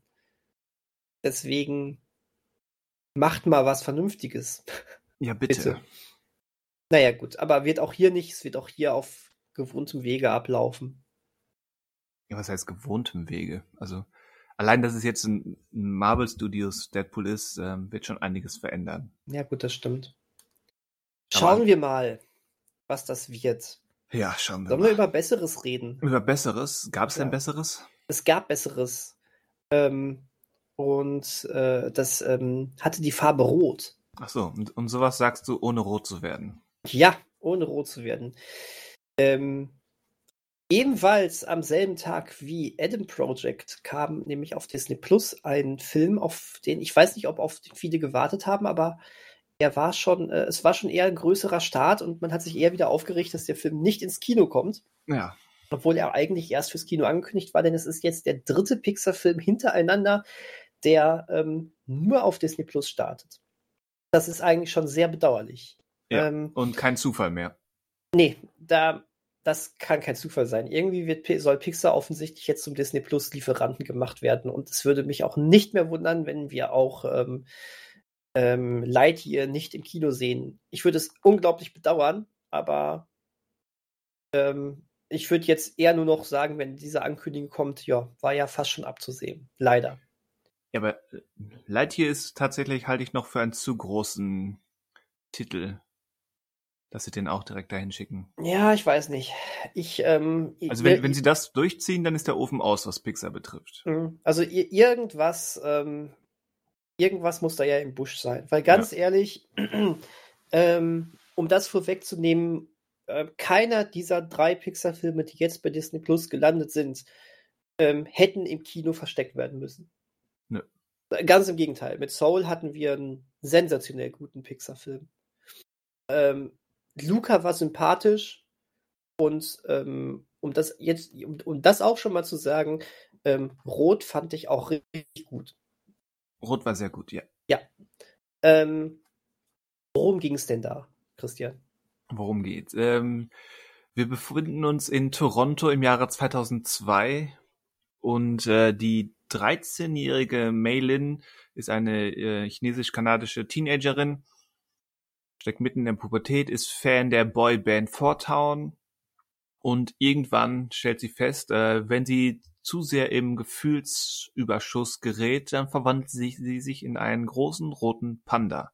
Stellt sich heraus, das ist wohl so eine Familienfluch-Segen-Sache und dann muss sie äh, damit umgehen. So ungefähr. Ja, das ist, so das, das ist erstmal der, der Plot. So ungefähr. Richtig. So ungefähr. Das scheint, ähm, ich wollte gerade autobiografisch sein, das ist natürlich Quatsch, aber es scheint sehr persönlich gefärbt von Regisseurin Domeci.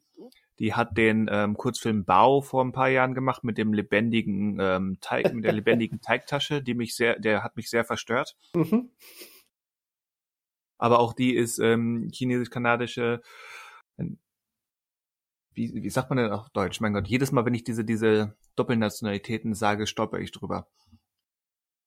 Was, Chinesisch, das klingt irgendwie blöd.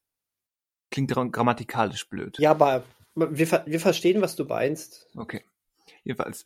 Ja, wie gesagt, es ist, scheint sehr persönlich gefärbt. Überhaupt ähm, ist ist alles hinter den Kulissen, also sowohl Regie, Drehbuch und Produktion ist komplett von Frauen übernommen, was glaube ich äh, das erste Mal bei Pixar ist. Behaupte ich jetzt einfach mal, aber das wird mit an Sicherheit grenzender Wahrscheinlichkeit so sein. In dieser Deutlichkeit auf jeden Fall, ja.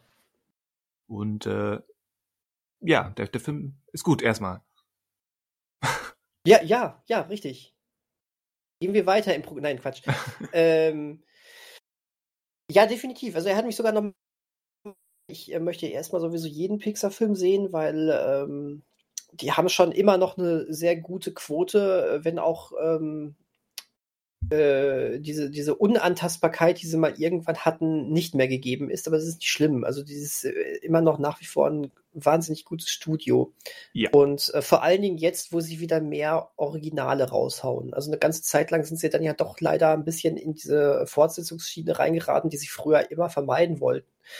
Ähm, es ist aber zum Glück auch nie zu krass geworden. Jetzt sind wieder mehr Originalstoffe dabei und das ist cool. Ich habe lieber einen Originalstoff, der mich nur so, der mich dann einmal vielleicht auch nicht ganz so erreicht, als, ähm, als irgendwie Jetzt muss ich ganz vorsichtig sein. Ich wollte jetzt sagen, ja. als noch so ein Toy Story. Das Problem ist, Toy Story ist gerade der Beweis, dass, die, die, die, dass, dass, dass das irgendwie auch total gut gehen kann. Diese, diese Scheißreihe ja, diese schafft Scheißreihe. es mit, mit, mit, jedem Film einfach noch einen draufzusetzen. Ich habe keine Ahnung, was, wie, wie das funktionieren kann.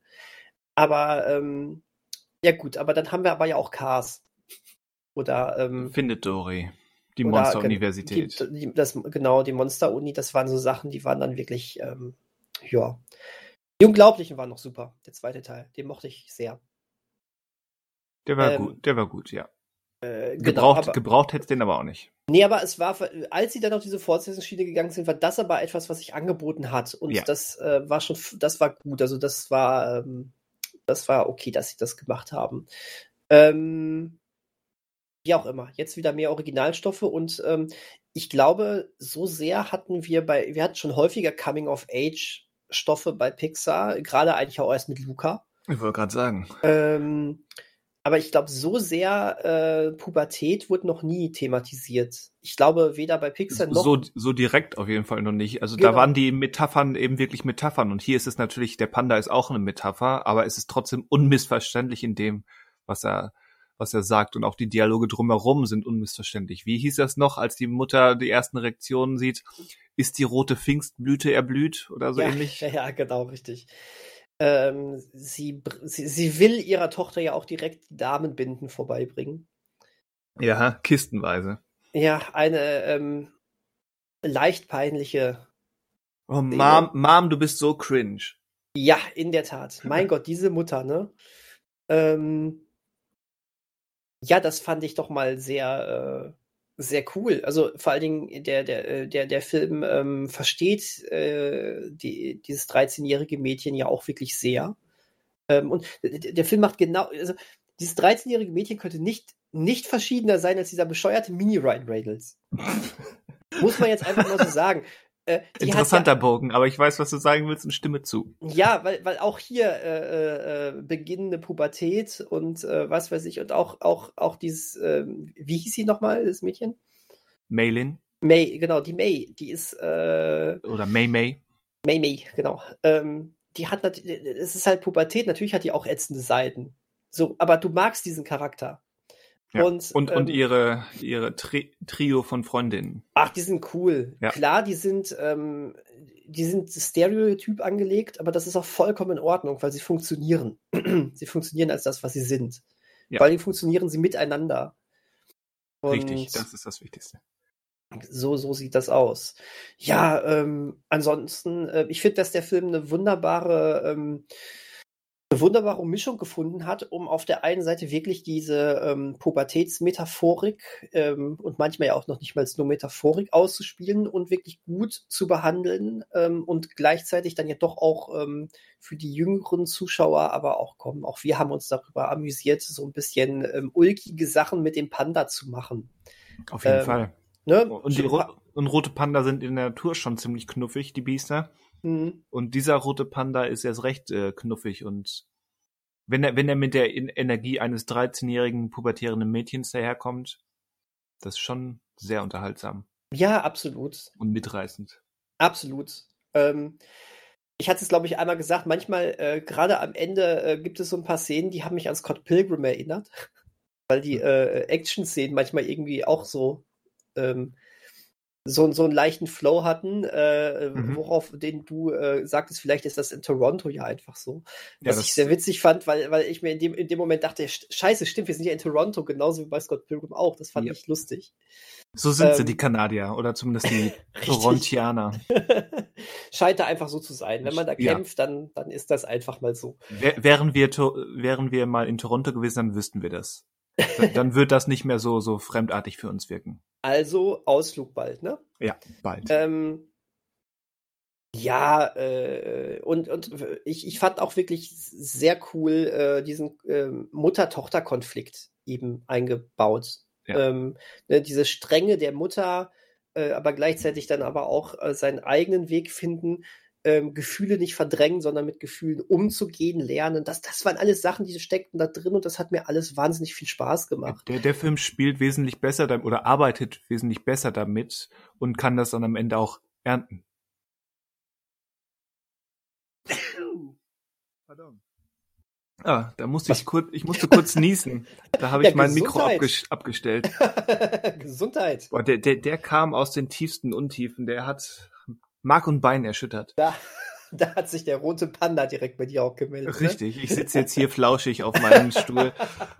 Puff, so Ja. flauschig. so flauschig. Ja, die Szene äh, gibt's eins zu eins irgendwie so ähm, bei, bei ähm, äh, Ich einfach und verbesserlich. Ne? Das war ja damals eine ganz große Sache, dieses Es ist so flauschig. Ja. Aber der Film durfte das hier mal einfach machen. Bei so einem Panda ist das Panda, eben auch der ja. Richtige. Die sind eben auch so flauschig. Die sind halt so flauschig, genau. Dann habe hab ich meinen Punkt überhaupt gemacht oder ist der Nieser dazwischen gekommen? ich glaube, der Nisa ist dazwischen gekommen. Du bist ziemlich äh, in dem Satz abgebrochen. Also der, der Film arbeitet eben mit, mit diesem Themen der Mutter-Tochter-Beziehung, ähm, was es heißt, sein eigenes Ich zu finden, mit dieser familiären Bürde, es der jeweiligen Muttergeneration immer recht machen zu wollen oder von der jeweiligen Tochtergeneration vielleicht zu viel zu erwarten.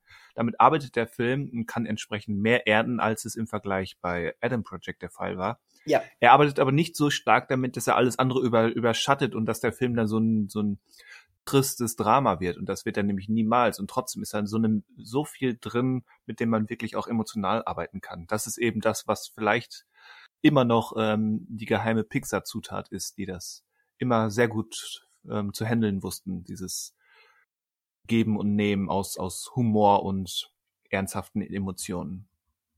Ja, genau. Gleichzeitig schafft der Film es ja auch ähm, echt gut, so einen so einen Zeitgeist einzufangen, Anfang der 2000er. Ja. Ähm, wie die da so mit ihren äh, Tamagotchis noch rumlaufen, die ja damals mal wirklich angesagt waren, bis zum geht nicht mehr. Ähm, mit ihren Nokia 3210 Richtig. ähm, und sowas alles. Und den Das- Boybands. Und den Boybands. Oder der eine richtig. Boy, der einen Boyband. Genau, also ähm, Fortown. Das- Warum sind das eigentlich fünf bei Fortown? Da war Ja. ich voll auf der Seite der Mutter, als sie das gefragt hat. Stimmt. Ähm, ja, apropos, die haben auch der Boyband echt ganz coole Boybon- Boyband-Songs auf den Leib geschrieben.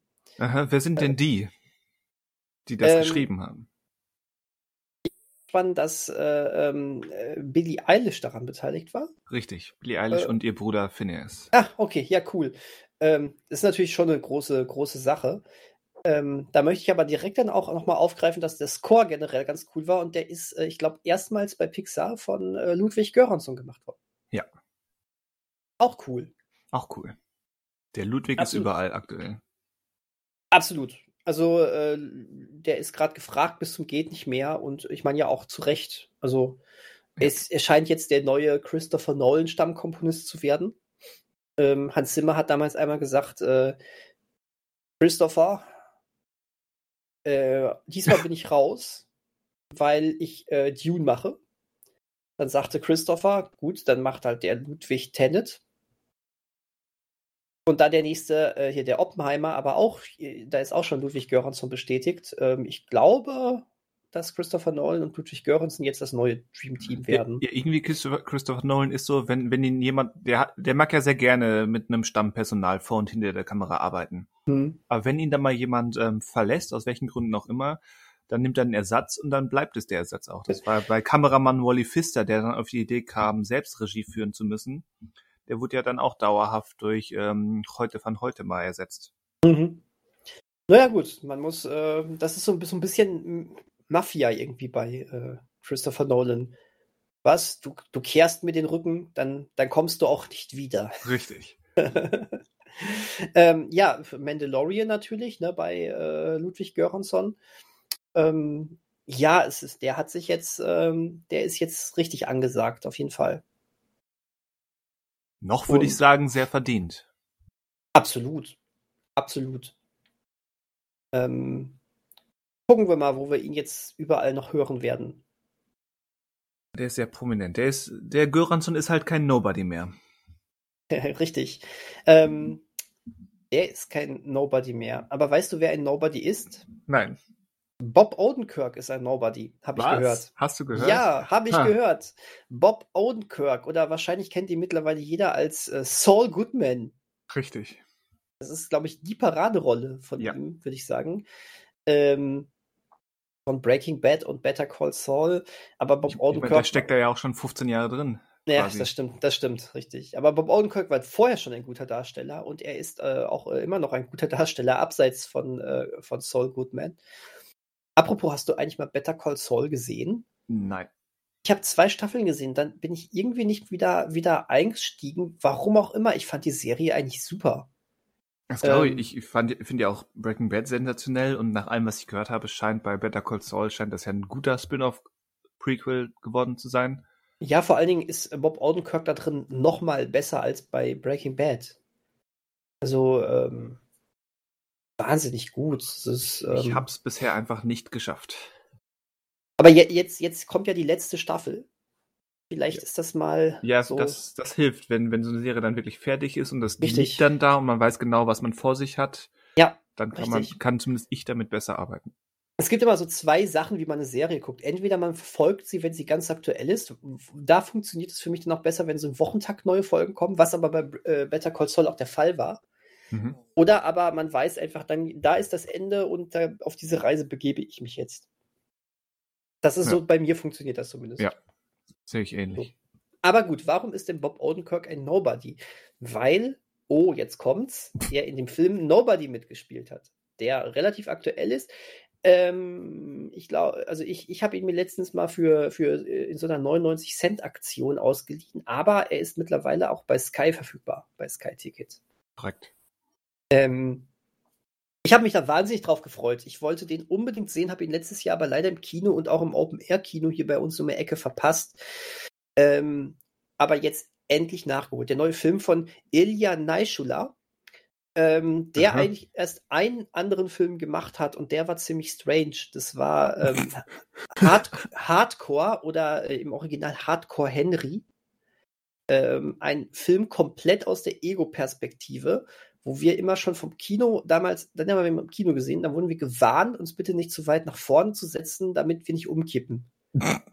ähm, und das stimmt, weil der, der, der, der- also schon weiter hinten auf der Leinwand war der echt sehr anstrengend zu gucken. Ich habe den dann später nochmal auf dem Fernseher gesehen. Das war wesentlich angenehmer, weil das Bild einfach kleiner war. Ähm, aber gut, ähm, Nobody ist nicht aus der Ich-Perspektive und zeigt seine ganzen Parcours, also er hat keine Parcours-Szenen, aber seine Action-Szenen halt nicht aus der, aus der Ego-Ansicht. Und äh, das ist auch besser so. Ist auch besser so. Ähm, Bob Odenkirk spielt Hutch. Wie, wie spricht man aus? Menzel? Mansell? Men Menzel, Men irgendwie so, Menzel, ja. ne?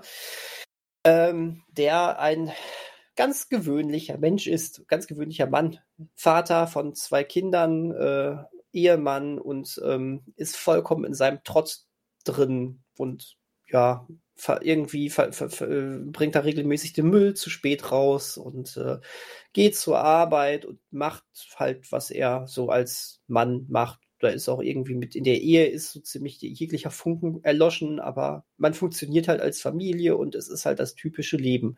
Und so sehen wir das 92 Minuten lang und am Ende ist dieses existenzielle Drama eben doch sehr deprimierend und leer geblieben. Ende.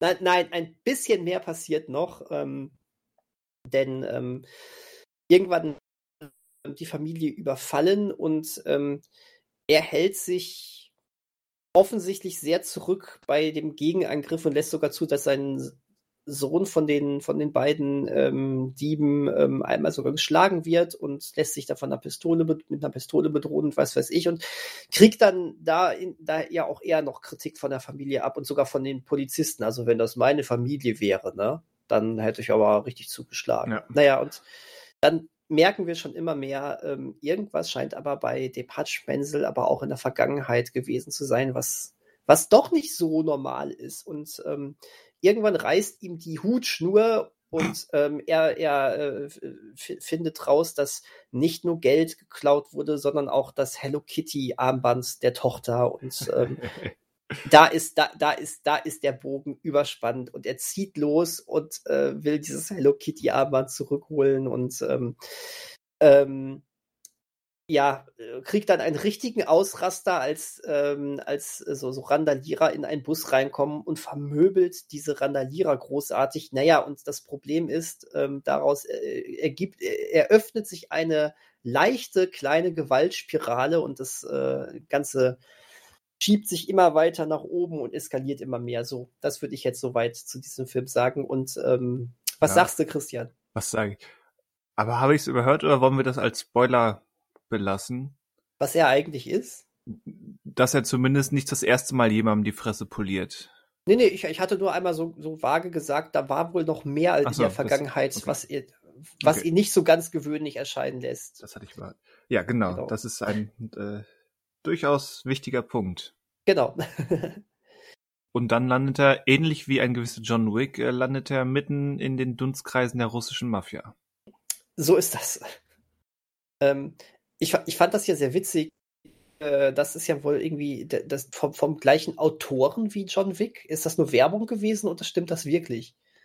Ähm, Derek Kolstad, ja. Hm, weil da muss ich echt sagen, ähm, allzu wandlungsfähig scheint der Mann nicht zu sein. Nein. Das sind, sind ja teilweise die gleichen Stationen gewesen wie bei John Wick. Ja, definitiv gemein. Also, äh, wenn der jetzt, äh, wenn er jetzt nochmal so ein Drehbuch schreibt, dann würde ich sagen, ja, schreib doch einfach immer den gleichen Film mit, mit Variationen. Bravo. Super. Das Problem, wobei Problem jetzt in Anführungszeichen, weil ich glaube, das ist letztendlich die richtige Entscheidung für diesen Film, aber das Problem für diese, für zumindest den Autoren Derek Kolstad ist, dass wir es hier nicht mit einer Parodie zu tun haben. Nee, der, Film, der, der Film hat ein paar ein paar Lacher drin, ein paar leichte ironische Seitenhiebe, aber im Prinzip ist das eine ziemlich straighte und auch ernste Geschichte. Mhm, es ist halt John Wick, ähm, der diesmal Hutch Mansell heißt und von Bob Odenkirk gespielt wird. Ja. Ähm, und, et und etwas weniger etwas weniger stilvoll vielleicht, dafür mehr mit der Attitüde eines John McLean unterwegs ist.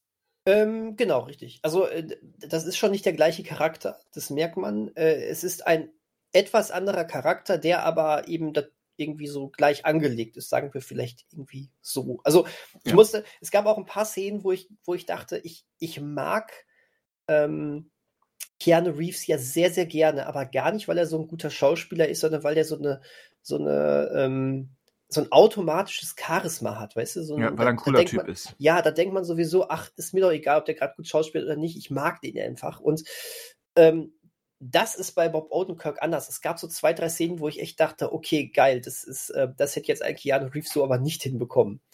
Ähm, und da hast du dann doch gemerkt, das ist ein bisschen was anderes. Ähm, aber ja, es ist, äh, ich dachte auch tatsächlich, das Ganze wird ein bisschen Augenzwinkern dann noch sein. Ähm, da war ich sehr überrascht, dass das tatsächlich relativ straighter, ähm, straighter Actioner war, der wirklich noch weniger ironisch war als John Wick. Noch weniger ironisch als John Wick? Weiß ich finde, ich finde, John Wick hat durch diese sehr skurrile ähm, Parallelwelt der Gangster hat er irgendwie noch so einen, so einen größeren Augenzwinker drin. Der hat vielleicht was Irreales drin, aber Augenzwinkern ja, gut, mich, okay, für mich nicht. Okay. Ja, okay, sagen wir, sagen wir Irreales. Genau, aber dadurch, dadurch hat er aber so diesen skurrileren Charakter auf jeden Fall noch gehabt. Und Nobody ist dann noch einen Tag geerdeter. Ja, damit kann ich mich anfreunden, aber nicht mit Ironie. Nee, gut, okay. War, war jetzt eine falsche Be Begrifflichkeit, die ich genutzt ja. habe. Ja, du, du hast recht. Einigen wir uns da drauf. Aber äh, genau, aber uns, ja. Nobody ist auf jeden Fall geerdeter. Und das hätte ich jetzt gar nicht gedacht. Ich dachte wirklich, also der Trailer kam für mich ein bisschen ironischer rüber. Ja. Ähm, auch so gerade wegen dieser Bob Odenkirk-Figur und wie sie angelegt ist. Ähm, aber gut, aber wie, wie, wie fandest du ihn denn? Ich fand ihn ganz gut. Die, dieses Subgenre, was ja nicht von John Wick erfunden wurde, ähm, wird nie mein Lieblingsgenre sein. Dafür ist es mir dann doch zu, zu waffengeil und ermordungsgeil. Mhm. Ich will jetzt nicht die große Ethikkelle schwingen. Also ich kann daran durchaus meine, meine zweifelhafte Freude haben, aber wie gesagt, das wird nie mein Lieblingsgenre. Ähm, die Action-Szenen sind durchaus gut, sowohl die im Haus als auch diese, die Verfolgungsjagd, die war wirklich gut. Hat mir gefallen. Dass, ich fand das Finale zum Beispiel relativ ein bisschen zu, zu simpel. Das Finale hat mich etwas unterwältigt. Ähm, das, äh, weißt du, an welchen Film mich das erinnert hat? Nur in, ähm, tatsächlich hat das aber Nobody besser gemacht, aber das hat mich so ein bisschen an ähm, Equalize wo er doch auch, äh, glaube okay. ich, den, den, den, äh, wo ja. Denzel Washington den Baumarkt doch, glaube ich, ähm, repariert mit so Fallen. Da war und was, ja. Das hat mich so ein bisschen dran erinnert. Nur, der Equalizer gehört natürlich auch in dieses Genre. Das ja, nur dass mich tatsächlich Nobody, glaube ich, äh, dass der erinnerungswürdiger ist, glaube ich, als Equalizer. Ja. Aber ja, das, das ist definitiv auch auch eben durch durch Bob Odenkirks Präsenz und durch diese kleinen Gesten im, in, in, der, in der Mimik, äh, die ihn sympathisch oder interessant machen. Ja. Das hat ziemlich gut funktioniert. Ich fand auch, ich meine, das, das sind wirklich nur, nur lebende Ansätze. Aber ähm, die Familiensituation fand ich durchaus interessant als, als Basis, um diese Figur näher zu kommen. Und da, da steckt auch durchaus jetzt kein großer Kommentar drin. Das ist jetzt kein ähm, History of Violence, den ich immer noch als den, den besten Film dieses Genres sehen würde, auch wenn er natürlich ganz andere Ziele hat. Komplett, Aber ja. da, das ist schon, wie sagt man, nicht nichts. Ich, ich finde die Begründung ähm, mit, mit, dem, mit dem Hals, mit dem Hello Kitty Armband emotional deutlich glaubwürdiger als die etwas forcierte, meiner Meinung nach, Begründung mit dem Hund bei John Wick, mhm. die es sich ein bisschen zu einfach gemacht hat, wie ich finde. Mhm, das stimmt. Zumal dieses Hello Kitty Armband ähm, ja nur ein kleiner Spontanauslöser war. Also äh, bei genau, bei, die, das Hello Kitty Armband löst nicht die eigentliche große Eskalation ganz, aus, sondern, sondern nur genau. eine erste Voreskalation. Ja. Ganz, ganz genau. Äh, äh Und die, die finde ich nachvollziehbar, ähm, weil, weil eben dieses diese Impotenz des Vaters und und Familienmannes ähm, in Frage gestellt wurde. Richtig. Und dann braucht es nur diesen berühmten Tropfen, der das fast zum Überlaufen bringt. Ja, richtig, genau. Und das, äh, das finde ich nämlich auch. Das hast du diesem Film abgekauft.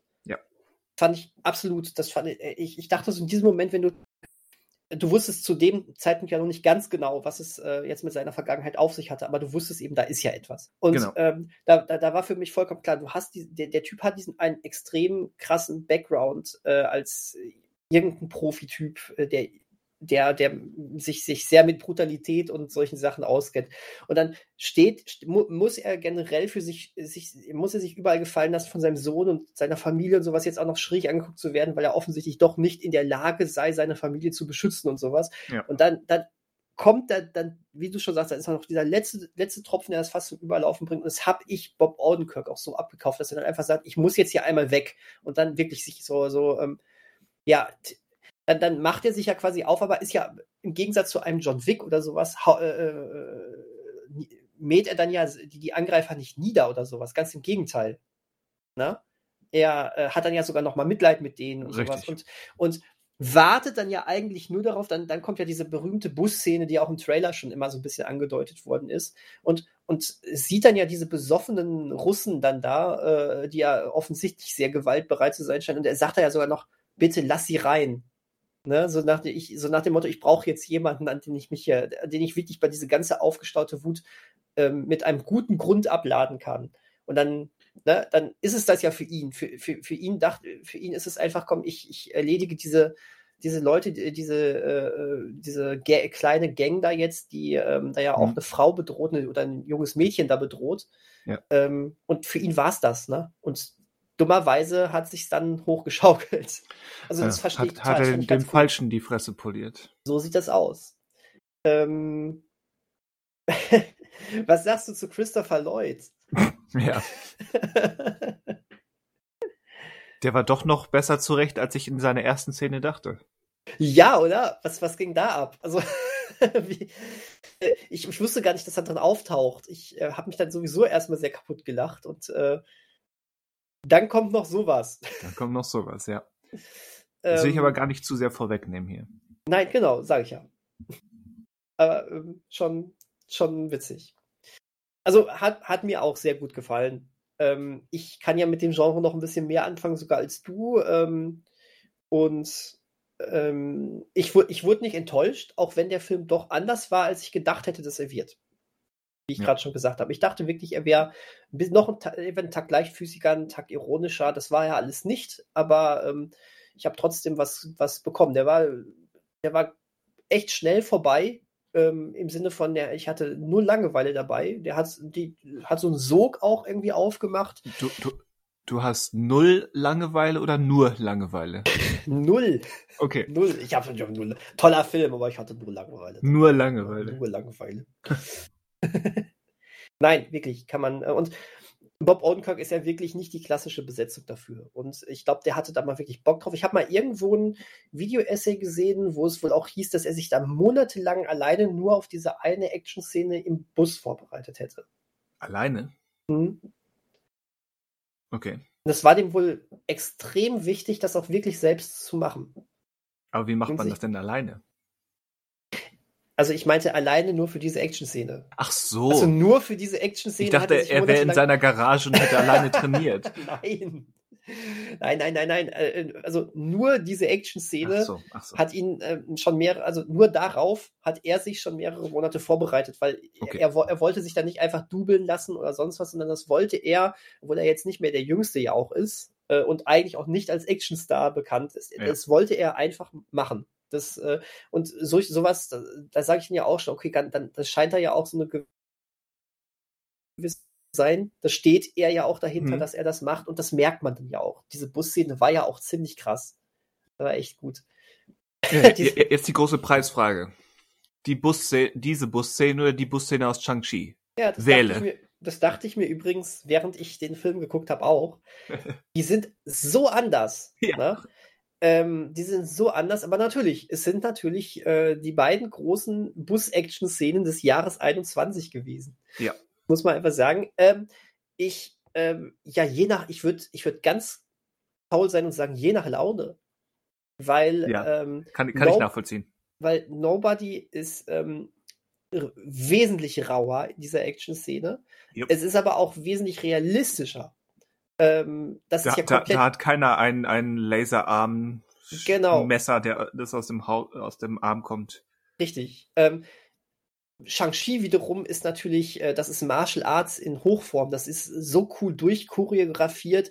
Ähm, Problem, äh, das, das habe ich ja immer gesagt, diese Action-Szene bei Shang-Chi ist saugeil, hat aber für mich auch hier leider das CGI-Problem, hätten sie es einen Tack kleiner angegangen. Hm. Aber dieses, ähm, ich, die Kamera geht noch mal raus, geht noch mal ein bisschen weiter, zieht, geht dann wieder rein. Das sieht cool aus, aber es sieht in dem Moment nicht mehr realistisch aus. Und das ist total schade, weil die Action nämlich handgemacht ist.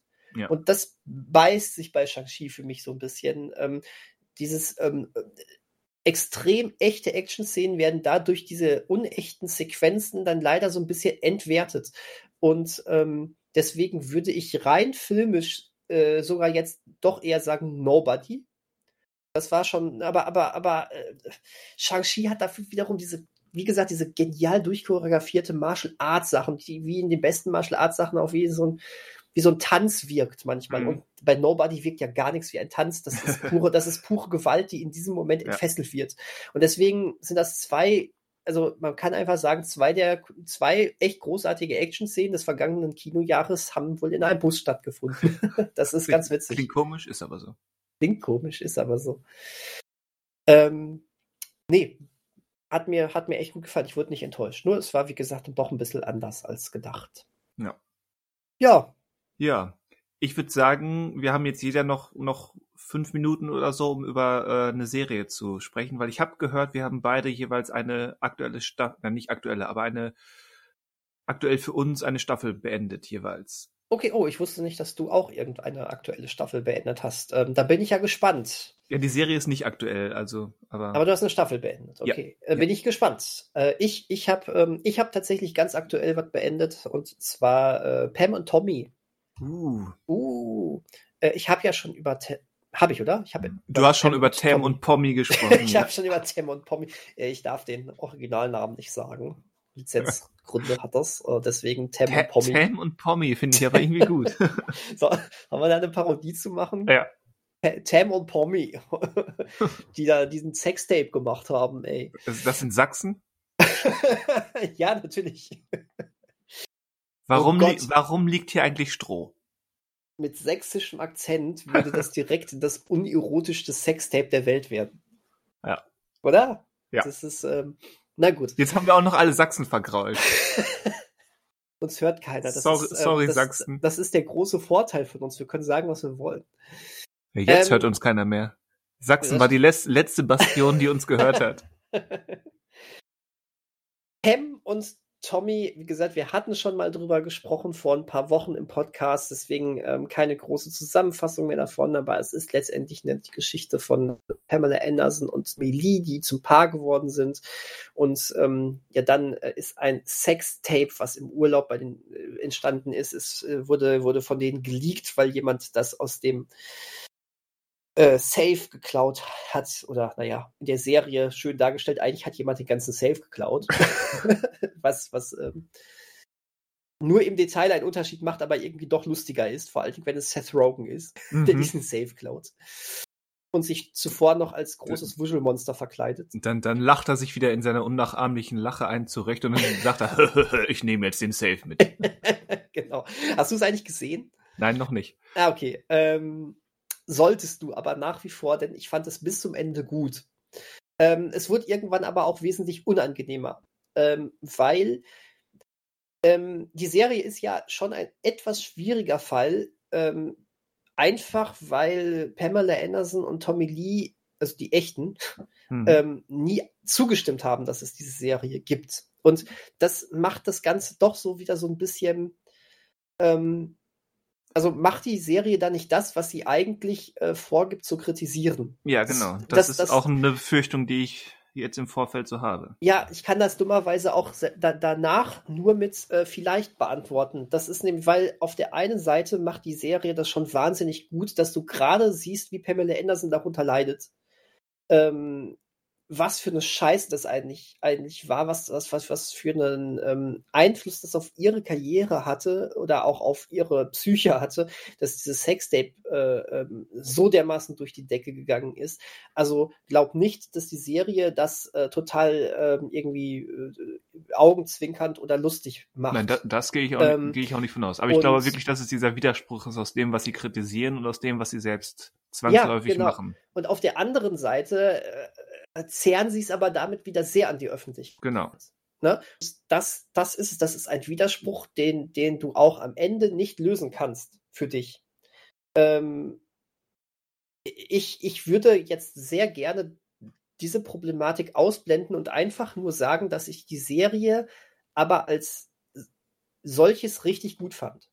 Hm. Ähm, ähm, weil äh, also du, du hast manchmal einen sehr schrägen Humor da drin, gerade äh, so in den ersten Folgen. Ich glaube, ich habe hier schon über Tommy Lees riesigen sprechenden Penis gesprochen. Ja, hast du. ähm, das ist, das ist aber auch, das ist auch die surrealste Szene. Aber das ist schon, ähm, wenn, wenn die kommt, dann denkst du dir, was zur Hölle. ähm, echt cool gespielt auch, äh, also nicht der Penis, ich meine Tommy Lee. Okay, der, weiß, der, der, Penis ist schlecht. Ich weiß jetzt, ich weiß nicht, von wer ihn gespielt hat, aber schon Naturtalent, dieser Penis. Ha, Naturtalent. ich weiß nicht, vielleicht ist es ja auch äh, der, äh, einer der Penisse, die du vorher schon irrigiert bei Euphoria gesehen hast und ich habe ihn einfach jetzt nicht wiedererkannt. Ja. Ähm, aber auf, auf, jeden Fall hier die ähm, äh, Wer spielt Pamela Anderson nochmal? Lily James. Genau, super. Die macht das so gut. Ähm, darüber habe ich damals noch gar nicht so viel gesprochen, weil sie vor, in der ersten Folge ist sie quasi nicht, nicht existent. Da läuft sie zwei, dreimal durchs Bild höchstens und man denkt, okay, Pamela Anderson scheint auch dabei zu sein, aber die wird immer mehr, immer mehr zur, äh, zur großen Hauptrolle auch des Ganzen und äh, zum emotionalen Ankerpunkt. Und ähm, also ich glaube, ich habe mich nie viel mit Pamela Anderson auseinandergesetzt, ähm, ja. Das war für man, man hat immer drüber gehört, ja, ja, ist halt die von Baywatch. Ich habe die Baywatch nie groß gesehen. Äh, ja, hier Sextape, ja, hier äh, ähm, Babe Wire und äh, Barb Wire, genau, Barb Wire. Und äh, ja, ist, ist halt diese Sexikone von damals. Und das, da fand ich schon, dass die Serie aber insofern doch Positives auswirkt, weil du doch schon sehr darauf, weil sie schon sehr darauf eingeht, was da eigentlich, was für ein Charakter da eigentlich hintersteckte und dass sie bei weitem mehr ist als nur das und wie, wie, wie sehr sie eben auch darunter leidet, dass sie gar nicht aus diesen Fußstapfen rauskommt. Ähm, tatsächlich spielt Barb Wire auch eine, eine Rolle in diesem, in, in dieser Serie, weil das uh. genau, weil das genau zu der Zeit ist. Sie, sie, äh, sie versucht alles, um aus diesem doofen Image rauszukommen und genau dann grätscht ja auch noch dieses Sextape da rein, weißt du? Das ist, ähm, ist, schon, ist schon toll. Und Seth Rogen als äh, gescheiterte Existenz, ähm, der, der, der, bei dem dann auch mal das berühmte Fass übergelaufen ist, weil Tommy Lee ihn da äh, so unfassbar zu Sau macht und ihn um sein gesamtes Geld für den Auftrag, den er bei ihm hat als Handwerker bringt, der okay. dann einfach sagt, ich, ich, das ist Karma, das ist Karma, ich, ich muss denen jetzt Schaden zufügen. Ja, aber dann über, total übersieht, was er dann eigentlich der unschuldigen Pamela Anderson damit antut und dann eben sich freut, dass er damit so einen wahnsinnigen Erfolg hat, aber dann immer weiter dann aber auch in so Schuldgefühle abdriftet und ähm, ja noch viel mehr eher noch in so eine kriminelle Machenschaft dann da weiter verwickelt wird. Das ist cool. Also ich finde, die Serie war super und hat als auch einen guten Schlusspunkt gefunden. Ähm, da wird auch, denke ich, nichts mehr kommen, weil das ist jetzt auserzählt. Und ähm, mhm. also ich hoffe, dass da nichts mehr kommt, zumindest, weil es ist wirklich auserzählt. Ähm, große Empfehlung von mir eigentlich. Mit eben genannte Einschränkung. Ähm, die Serie muss sich dummerweise gefallen lassen, weil sie komplett ohne Einverständnis von Pamela Anderson und Tommy Lee entstanden ist, dass sie eben doch doch irgendwie, auch wenn sie das Thema selbst behandelt und damit kritisch umgeht, dann doch wiederum eben diese ganzen Thematik, diese, diese ganzen Sachen doch wieder ans Licht bringt und ja auch, auch äh, teilweise nachstellt, ne? Ja. Du, du, siehst ja nun mal, auch, nun mal auch in dieser Serie Sexszenen zwischen ihr und Tommy Lee. Also, ja, ähm, das ist ein Widerspruch, den ich selbst für mich nicht auflösen kann. Da einfach nur sagen kann, die Serie ist super, aber das sollte man doch auch im Hinterkopf behalten. Ähm, ja. Aber sie macht also, dann auch. Also am besten ja. nicht, nicht Pamela Anderson bei Instagram oder Twitter anschreiben, hey, ich fand Pam und Tommy gut. Nein, das sollte man definitiv nicht machen. Sie hat auch gesagt, sie will, sie, sie guckt sich nicht mal einen Trailer dazu an. Das ist, ja. für sie ist das abgeschlossen. Das ne? kann ich verstehen. Ja, auf jeden Fall. Aber generell, ähm, schaust dir mal an, Christian. Ich würde mich, würde mal interessieren, wie du diesen Widerspruch auch wahrnimmst. Ähm, aber generell, was du sagst. Und vor allen Dingen, es ist ja überschaubar, es sind acht Folgen, ne? Ja. Damit hat's, und einige dauern auch nur eine halbe Stunde. Ich, ähm, ich denke, das wird im Laufe des Jahres passieren. Vielleicht sogar noch ähm, bis zum Sommer. Perfekt. Also ist, ist ein gutes Ding. Ich habe ja damals wirklich nur reingeguckt und dachte, das gucke ich mir jetzt mal zehn Minuten an, weil das sehr kurios sich anhört und dann bin ich ja dran geblieben. Ja. Und was hast du zu Ende Ja, gestaffelt? Ich habe jetzt noch quasi nämlich noch eine Staffel von dieser Serie vor mir und dann könnte ich theoretisch mit Tam und Pommy anfangen. Ich habe nämlich, äh, ich bin bei Die Brücke äh, bei Staffel 3 ah, okay. fertig und Ja. eine Staffel gibt es dann noch. Die Brücke, das ist die dänisch-schwedische Serie über ähm, Mord- und Kriminalfälle irgendwo zwischen Kopenhagen und Malmö. Jeweils mit einer schwedischen Kommissarin und einem dänischen Kommissar, ähm, die ermitteln.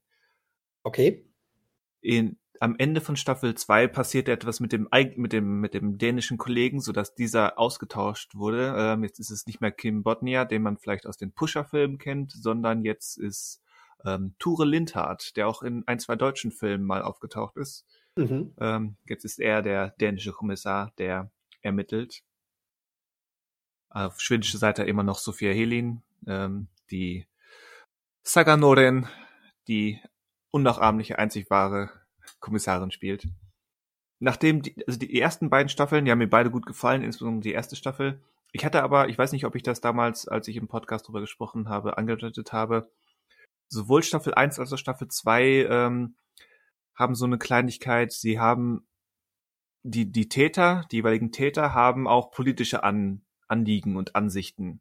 Und, bei, und beide, in beiden Staffeln kommen diese Anliegen aus, aus der politisch linken Szene. Das heißt, die haben, sie wollen Großkonzerne kritisieren, sie wollen ähm, das, das ähm, ungleiche Justizsystem kritisieren und, und dergleichen.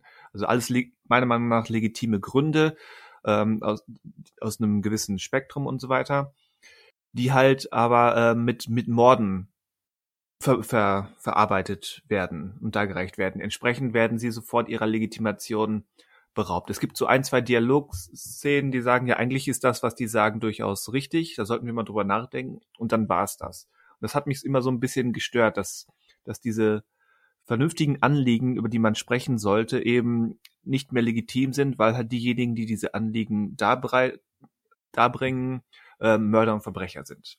Mhm. Und jetzt fängt Staffel 3 an und quasi auch, befindet sich plötzlich im, im anderen Spektrum, wenn nämlich eine ähm, Bloggerin aus der ähm, religiös motivierten rechten Szene ähm, sagt, hier Priester, die homosexuelle Paare ähm, weinen, ähm, sind keine echten Christen und äh, jemand, der sich in der Politik dafür für geschlechtsneutrale Schulen einsetzt, sollte ermordet werden. Und dann siehe da, wird dieser Priester und wird diese Politikerin, die sich für geschlechtsneutrale Schulen einsetzt, werden ermordet. Und diese Bloggerin steht plötzlich im Tatverdacht oder zumindest im Verdacht, ähm, sie motiviert zu haben. Mhm. Also plötzlich aus der anderen Ecke. Das ist so der Ansatz ähm, der, der dritten Staffel, der dann aber in klassischer Die Brücke-Manier plötzlich äh, in, nach, nach 27 Richtungswechseln am Ende ganz woanders steht. Und ähm, was gut ist, ist, ist vielleicht hätten, hätten 20 Richtungswechsel gereicht, statt 27, aber dieses, dieses, den, den Zuschauer auf falsche, auf die falsche Spur bringen und dann trotzdem st halbwegs stringent erzählen, das gelingt dieser Serie ziemlich gut. Mhm. Und Staffel 3 ist auch äh, meiner Meinung nach das bisher beste Charakterdrama, was die Kommissare betrifft. Weil ich mochte Kim Bodnia, der, er war so der, der Kumpeltyp, ähm, als Gegensatz zu der, zu der autistischen ähm, Saga in Schweden. Hm, Das passt eigentlich ganz gut, aber jetzt das neue Paar ist, ist echt nochmal eine Stufe interessanter, was das Drama betrifft. Und ähm, es kommt für, für beide und insbesondere für die Schwedin kommt es in dieser Staffel echt ähm, knüppeldick. Und das ist sehr, sehr spannend. Und der Cliffhanger, der jetzt in die finale vierte Staffel führt, ähm, ist nochmal spannender. Deswegen werde ich wahrscheinlich ziemlich bald äh, mit der vierten Staffel anfangen. Weil es mir sehr gefallen hat. Ja, cool. Sagst du noch mal, wo man das sehen kann? Das kann man bei Netflix sehen. Okay.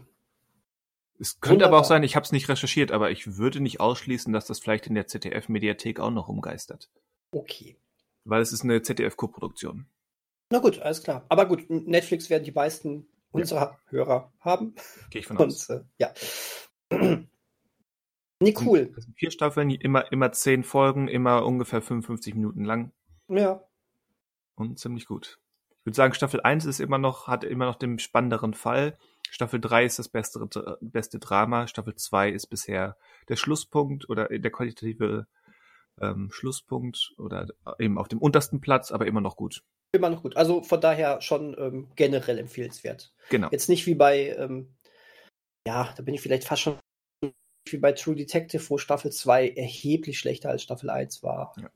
Und, und diese Staffeln gehen halt wirklich ineinander über. Und was ich so gehört habe, soll Staffel 4 eben wirklich ein klarer Schlusspunkt sein. Okay, das ist auch mal viel wert. Also es, nicht, dass es da einfach noch ein Fall kommt und dann, ja, der ist auch gelöst und jetzt kommt kein weiterer, sondern was ich, ich weiß noch nicht, was da passiert, aber auch, auch das, was jetzt am Ende der Staffel passiert ist, lässt darauf hindeuten, dass da, dass das eben wirklich auf ein wirkliches Ende zusteuern könnte. Und das mag ich ja eigentlich, das bevorzuge ich ja beim Seriengucken. Hm. Wenn es eben wirklich irgendwann abgeschlossen ist und nicht einfach ausläuft gerade bei so Serien, die eigentlich so, eine, so einen prozedurischen Charakter haben wie so ein Krimi, wäre das nochmal, ist das nochmal schwerer und wäre das nochmal noch mal, ähm, positiver, wenn sowas gelingt. Ich bin mhm. gespannt. Mhm. Jetzt habe ich ja richtig Bock, das auch zu gucken. Ja, mach doch mal. Nee. nee. nee, da sagt, da sagt er einfach nee. nee. Nein, weil ich, ich habe letztens meine ähm, Netflix ähm, also wohlgemerkt meine viel zu lange Netflix-Liste ähm, aufgeräumt und da echt viel rausgeschmissen, wo ich dachte, das hat mich so, so ein bisschen interessiert, ich werde es nie gucken. Und ähm, das, was sich da trotzdem noch drauf befindet, äh, das hat jetzt doch erstmal ähm, erstmal Priorität, weil das sind Sachen, die ich immer mal gucken wollte und ähm, na, mal schauen. Äh, ich, ich, ich, werde dem, ich werde demnächst nämlich ähm, einen, ähm, einen kleinen äh, Lost in Space Run machen. Ja. Hat mich die, ich, die erste Staffel kenne ich schon. Die fand ich riesig. Ähm, die habe ich auch gesehen, fand ich gut. Vorsichtig gut, ja. Ja, also also riesig, sehr, sehr subjektiv gesehen. Also ja, es, hat mich, es hat mich sehr äh, angesprochen. Generell ja. würde ich jetzt auch nicht ist sagen. Ja, ist ja äh, legitim. Genau. Seid ihr also, gegönnt. Genau, nee, aber ich, ich, ich würde jetzt, wenn mich jemand fragt, wie würdest du die generell einordnen, dann würde ich jetzt nicht sagen, das ist die, an die ich jetzt jeden Tag noch denke und die mein Leben. Aber äh, nee, genau, genau, die hat nämlich dieses ähm, Emblem-Gefühl äh, so ein bisschen gehabt, was ich, äh, was ich vollkommen bei äh, äh Adam Project um diesen Bogen mal zu schlagen, vermisst hat. Aber das hat sich der Spielberg ich mal unter angefühlt. Und ähm, dadurch, dass die ja jetzt mit Staffel 3 ein Ende gefunden hat, ein festes, ähm, finde ich es jetzt nochmal ganz cool, mir nochmal eins anzugucken, was auch schon lange her ist. Und zwei und drei kenne ich ja noch nicht und das wollte ich jetzt unbedingt mal machen. Und Sex Education, die neue Staffel, habe ich auch noch nicht geguckt. Hm. Das sind so Sachen, ähm, das sind alles Sachen, die ich echt cool fand und die möchte ich jetzt mal angehen. Aber äh, vielleicht setze ich mir die Brücke ja trotzdem jetzt mal auf, ähm, auf meine äh, geschrumpfte Netflix-Liste, damit die Netflix-Liste anwächst, damit ich sie irgendwann wieder, wieder kastrieren kann oder so. Mal gucken. Ja, so läuft das. so läuft das. Du hast richtig. ja auch noch eine, eine, einen Blu-ray-Stapel, habe ich gehört. Ja, ist richtig. Ähm, da muss ich, muss ich gestehen, da sind mir jetzt die 99-Cent-Filme ein bisschen reingegrätscht. Aber ähm, dafür schäme ich mich nicht. Da waren nämlich jetzt ein paar gute Sachen wie Nobody zum Beispiel dabei, die ich jetzt einfach gesehen habe. Ne? Ja. Und man war ja auch mal wieder im Kino ein paar Mal, deswegen. Ja. Und das ist sowieso das Wichtigste. Da, da möchte gehört. ich jetzt noch am Ende Werbung. Bitte was? was? Ich wollte nur sagen, gehört, gehört auch dazu zum, zum Kosmos des ja, Filmeschauens, ja. Ist eigentlich das, der, der wichtigste, das wichtigste Puzzlestück, weil das ist das schönste Erlebnis. Man geht mit Leuten, die man mag, da rein, man isst Popcorn, man genießt ein Kaltgetränk. Man regt sich über die Leute auf, die mit einem im Film sind, weil sie den Film nicht verstehen und sagen, schlechtester Film überhaupt, dieser Batman. Ähm, aber egal, also das, das, das, ist es halt. Das, man, man redet, man tauscht sich danach aus. Also Kino ist immer noch das Geilste. Und ähm, deswegen ähm, möchte ich hier noch einmal Werbung machen, dass am 3.4. das letzte Mal das bereits gesehene Kultkino stattfindet in Lippstadt. Letztes Mal. Ein letztes Mal. Also wer, wer nochmal äh, wer noch ähm, dabei sein möchte und sich dann verabschieden möchte von uns und von Lippstadt und äh, überhaupt, der sollte am 3. Weil danach gibt es keinen Grund mehr, nach Lippstadt zu kommen. Zumindest werden wir nicht mehr vorne stehen und moderieren. Also ich bitte dich, wenn das kein Abschied ist, dann weiß ich ja auch nicht. 12 Uhr, 3.4. Cinema Studio Lippstadt. Wir zeigen Goodfellas. Goodfellas. Goodfellas. Habe ich übrigens noch nie gesehen. Ah. ja, ich weiß. Dafür habe ich den Paten jetzt schon dreimal gesehen. Ja, immerhin. Der ist, der, der, der ist äh, noch wichtiger. Ja, würde ich Ja. auch sagen. Ja, genau. Ähm, da sehen wir uns doch wieder, würde ich sagen. Wir beide? Ja. Wir beide auf jeden Fall. Und euch vielleicht auch. Ähm, richtig. Äh, Wer, wer auch immer da noch geblieben ist bei den ganzen Zuschauern, die wir, äh, Zuhörern, die wir heute vergrault haben. Ja, solltet ihr doch noch dran geblieben sein, wir entschuldigen uns bei allen Sörens, bei allen Maltes, bei allen Sachsen. Ähm, wen haben wir noch alles so vergrault? Äh, Ähm, weiß ich nicht, bei allen. Wir entschuldigen uns bei allen. Ja, en, en, Entsch- Entschuldigung. Vielleicht Sorry. ist vielleicht sowieso mal sowieso mal angebracht, uns einfach mal generell für alles zu entschuldigen. Sorry. Sorry. Und ähm, Wenn ich eins von Drawfee gelernt haben, habe, dann sich nach jeder Episode zu entschuldigen. genau. Nur eine Ausnahme gibt es. Wir entschuldigen uns nicht bei Michael dafür, dass wir ihn ständig mit falschen Namen anreden. Nein, er hat uns, er, er muss sich bei uns entschuldigen, weil er uns heute mal wieder hängen lassen hat. so ist, und au- außerdem haben, haben wir, haben wir, lieber Manuel, jetzt mal mit richtigen Namen, wir waren heute ziemlich lieb zu dir, oder? Wir haben, wir haben uns sehr zurückgehalten mit irgendwelchen ähm, hinterhältigen kleinen Sprüchen. Oder kommt vielleicht noch was? Oder kommt vielleicht noch was? Aber Angst. So, äh, in, in dem Sinne, äh, wann auch immer wir uns wieder sehen, aber wir hören uns äh, nächste Woche wieder. Und ihr hört uns nächste Woche wieder. Korrekt. Dann wahrscheinlich auch wieder als Trio. Und ähm, ja, mal schauen, worüber wir dann reden. Ich werde mal fleißig neue Filme gucken. Das klingt nach einem guten Plan. Nicht wahr? Ich glaube, das Ähm, werde ich auch tun. Ja, perfekt. Ich glaube, ich fange auch direkt schon damit an. Jetzt. Jetzt, jetzt sofort. Okay. Jetzt sofort. Klack. Genau, vielleicht, vielleicht gucke ich einfach auch Euphoria weiter und spreche dann wieder in Über der nächsten Penisse. Folge über irrigierte Penisse. Ja. Ein gutes letztes Wort. Ein In gutes letztes. Wort. Auf In diesem die- Sinne, im Sinne des. Penises. Genau, äh, im Sinne des, des Penises, richtig. Auf Wiedersehen. Auf, jetzt auch so Hören, se sehen. Hören, Aha. hören, hören.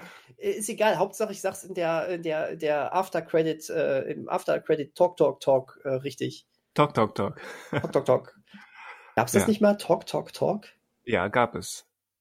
Ja, doch. Ich weiß Ja. nicht mehr, ob das, war es eine klassische 90er Jahre Talkshow? Ich glaube schon.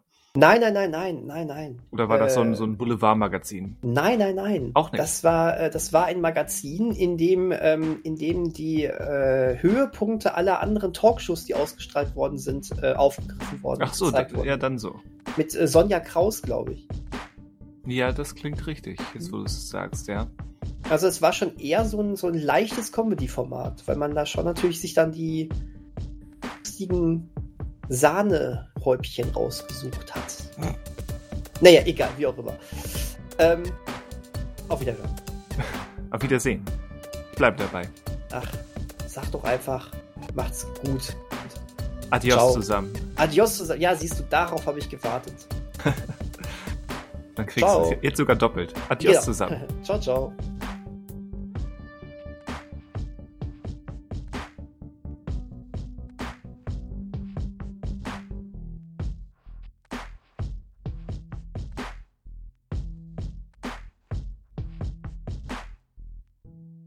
Ich sag's dir, Computer.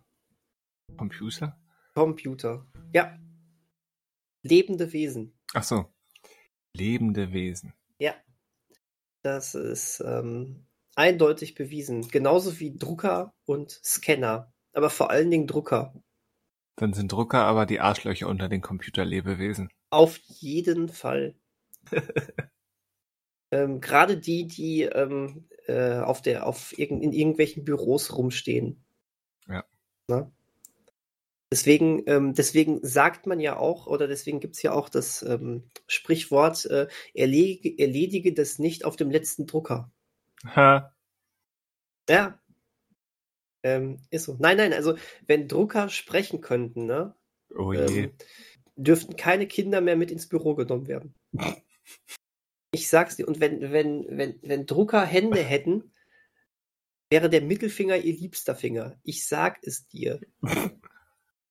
Das ist, äh, wobei ich mir das irgendwie total lustig vorstelle an so einem Tag, wo der Drucker besonders viel benutzt wird und dann einfach keinen Bock mehr hat, wenn plötzlich so ein, so ein Papier äh, ra rauskommt und da einfach nur so ein Mittelfinger gedruckt ist. Ja. Das, das fände ich doch irgendwie sehr sympathisch. Wäre ein Gag in einem DreamWorks-Animationsfilm. Warum ausgerechnet in einem DreamWorks-Animationsfilm? Ich weiß nicht, mir, mir schien es gerade für Pixar etwas zu, zu plump, zu hip, Fragezeichen, keine Ahnung. Ich, ich hatte es, vielleicht auch Illumination. Illumination glaube ich, glaube ich sofort, ja. Also Mittelfinger sind ja immer noch so ein, so ein, ein relativ ähm, verpöntes? Ding. Ja, ja, schon. Also ähm, bei, bei Disney und Pixar könnte ich es mir überhaupt gar nicht vorstellen. Aber das sind so Sachen, das fände ich jetzt auch, ich jetzt auch gar nicht schlimm, weißt du? Ähm, ich weiß aber, dass, äh, ähm, dass es eine ganz große Sache war, als Homer Simpson plötzlich den Mittelfinger im Simpsons-Film gezeigt hat. Sowas ist nie passiert vorher in der Serie. Homer hat den Mittelfinger gezeigt? Ja, Homer hat den Mittelfinger gezeigt. Hm. Ähm, irgendwie kannst du dich noch daran erinnern, ähm, als äh, irgendwie das, das Haus von denen irgendwie in so ein Loch eingesaugt wird. Ja. Und ähm, irgendwie äh, gerät Humor da auch in irgendwie so ein, so, so ein Loch. Also die, die anderen, nee, genau, die anderen springen auch in so ein kleineres Loch und kommen dann außerhalb von dieser Kuppel wieder raus. Und Humor springt als letztes und bleibt dann da stecken. Und äh, ähm, zeigt dann irgendwie so all, äh, allen so, so, so mit beiden Händen die Mittelfinger hier, macht's gut, ihr Trottel, so in der Art. Und äh, dann, dann wird er auch aufgesaugt. Okay. Aber dann habe ich jetzt eine Frage. Ja, bitte. Ich weiß sogar schon, was sie sein wird. ich weiß sogar schon, was sie sein wird. Wenn man nur vier Finger hat, welches ja. ist der Mittelfinger? Ja. Und das habe ich mich gerade in dem Moment auch gefragt. Du hast die Geste natürlich erkannt, aber das kann ich dir gerade nicht mehr sagen. ob es jetzt der zweite von links oder der zweite von rechts war. Oder ob er vielleicht für diese aber auch vielleicht für diese Szene geschummelt wurde. Ich weiß es nicht. Und wo ist links? Guckt man von oben, guckt man auf seinen Handrücken oder seine Handinnenfläche? Links ist, der, ist da, wo der Daumen rechts ist. Ha. So war das doch, oder? Das, das war, ähm, das war, um zu wissen, was überhaupt links und was rechts ist.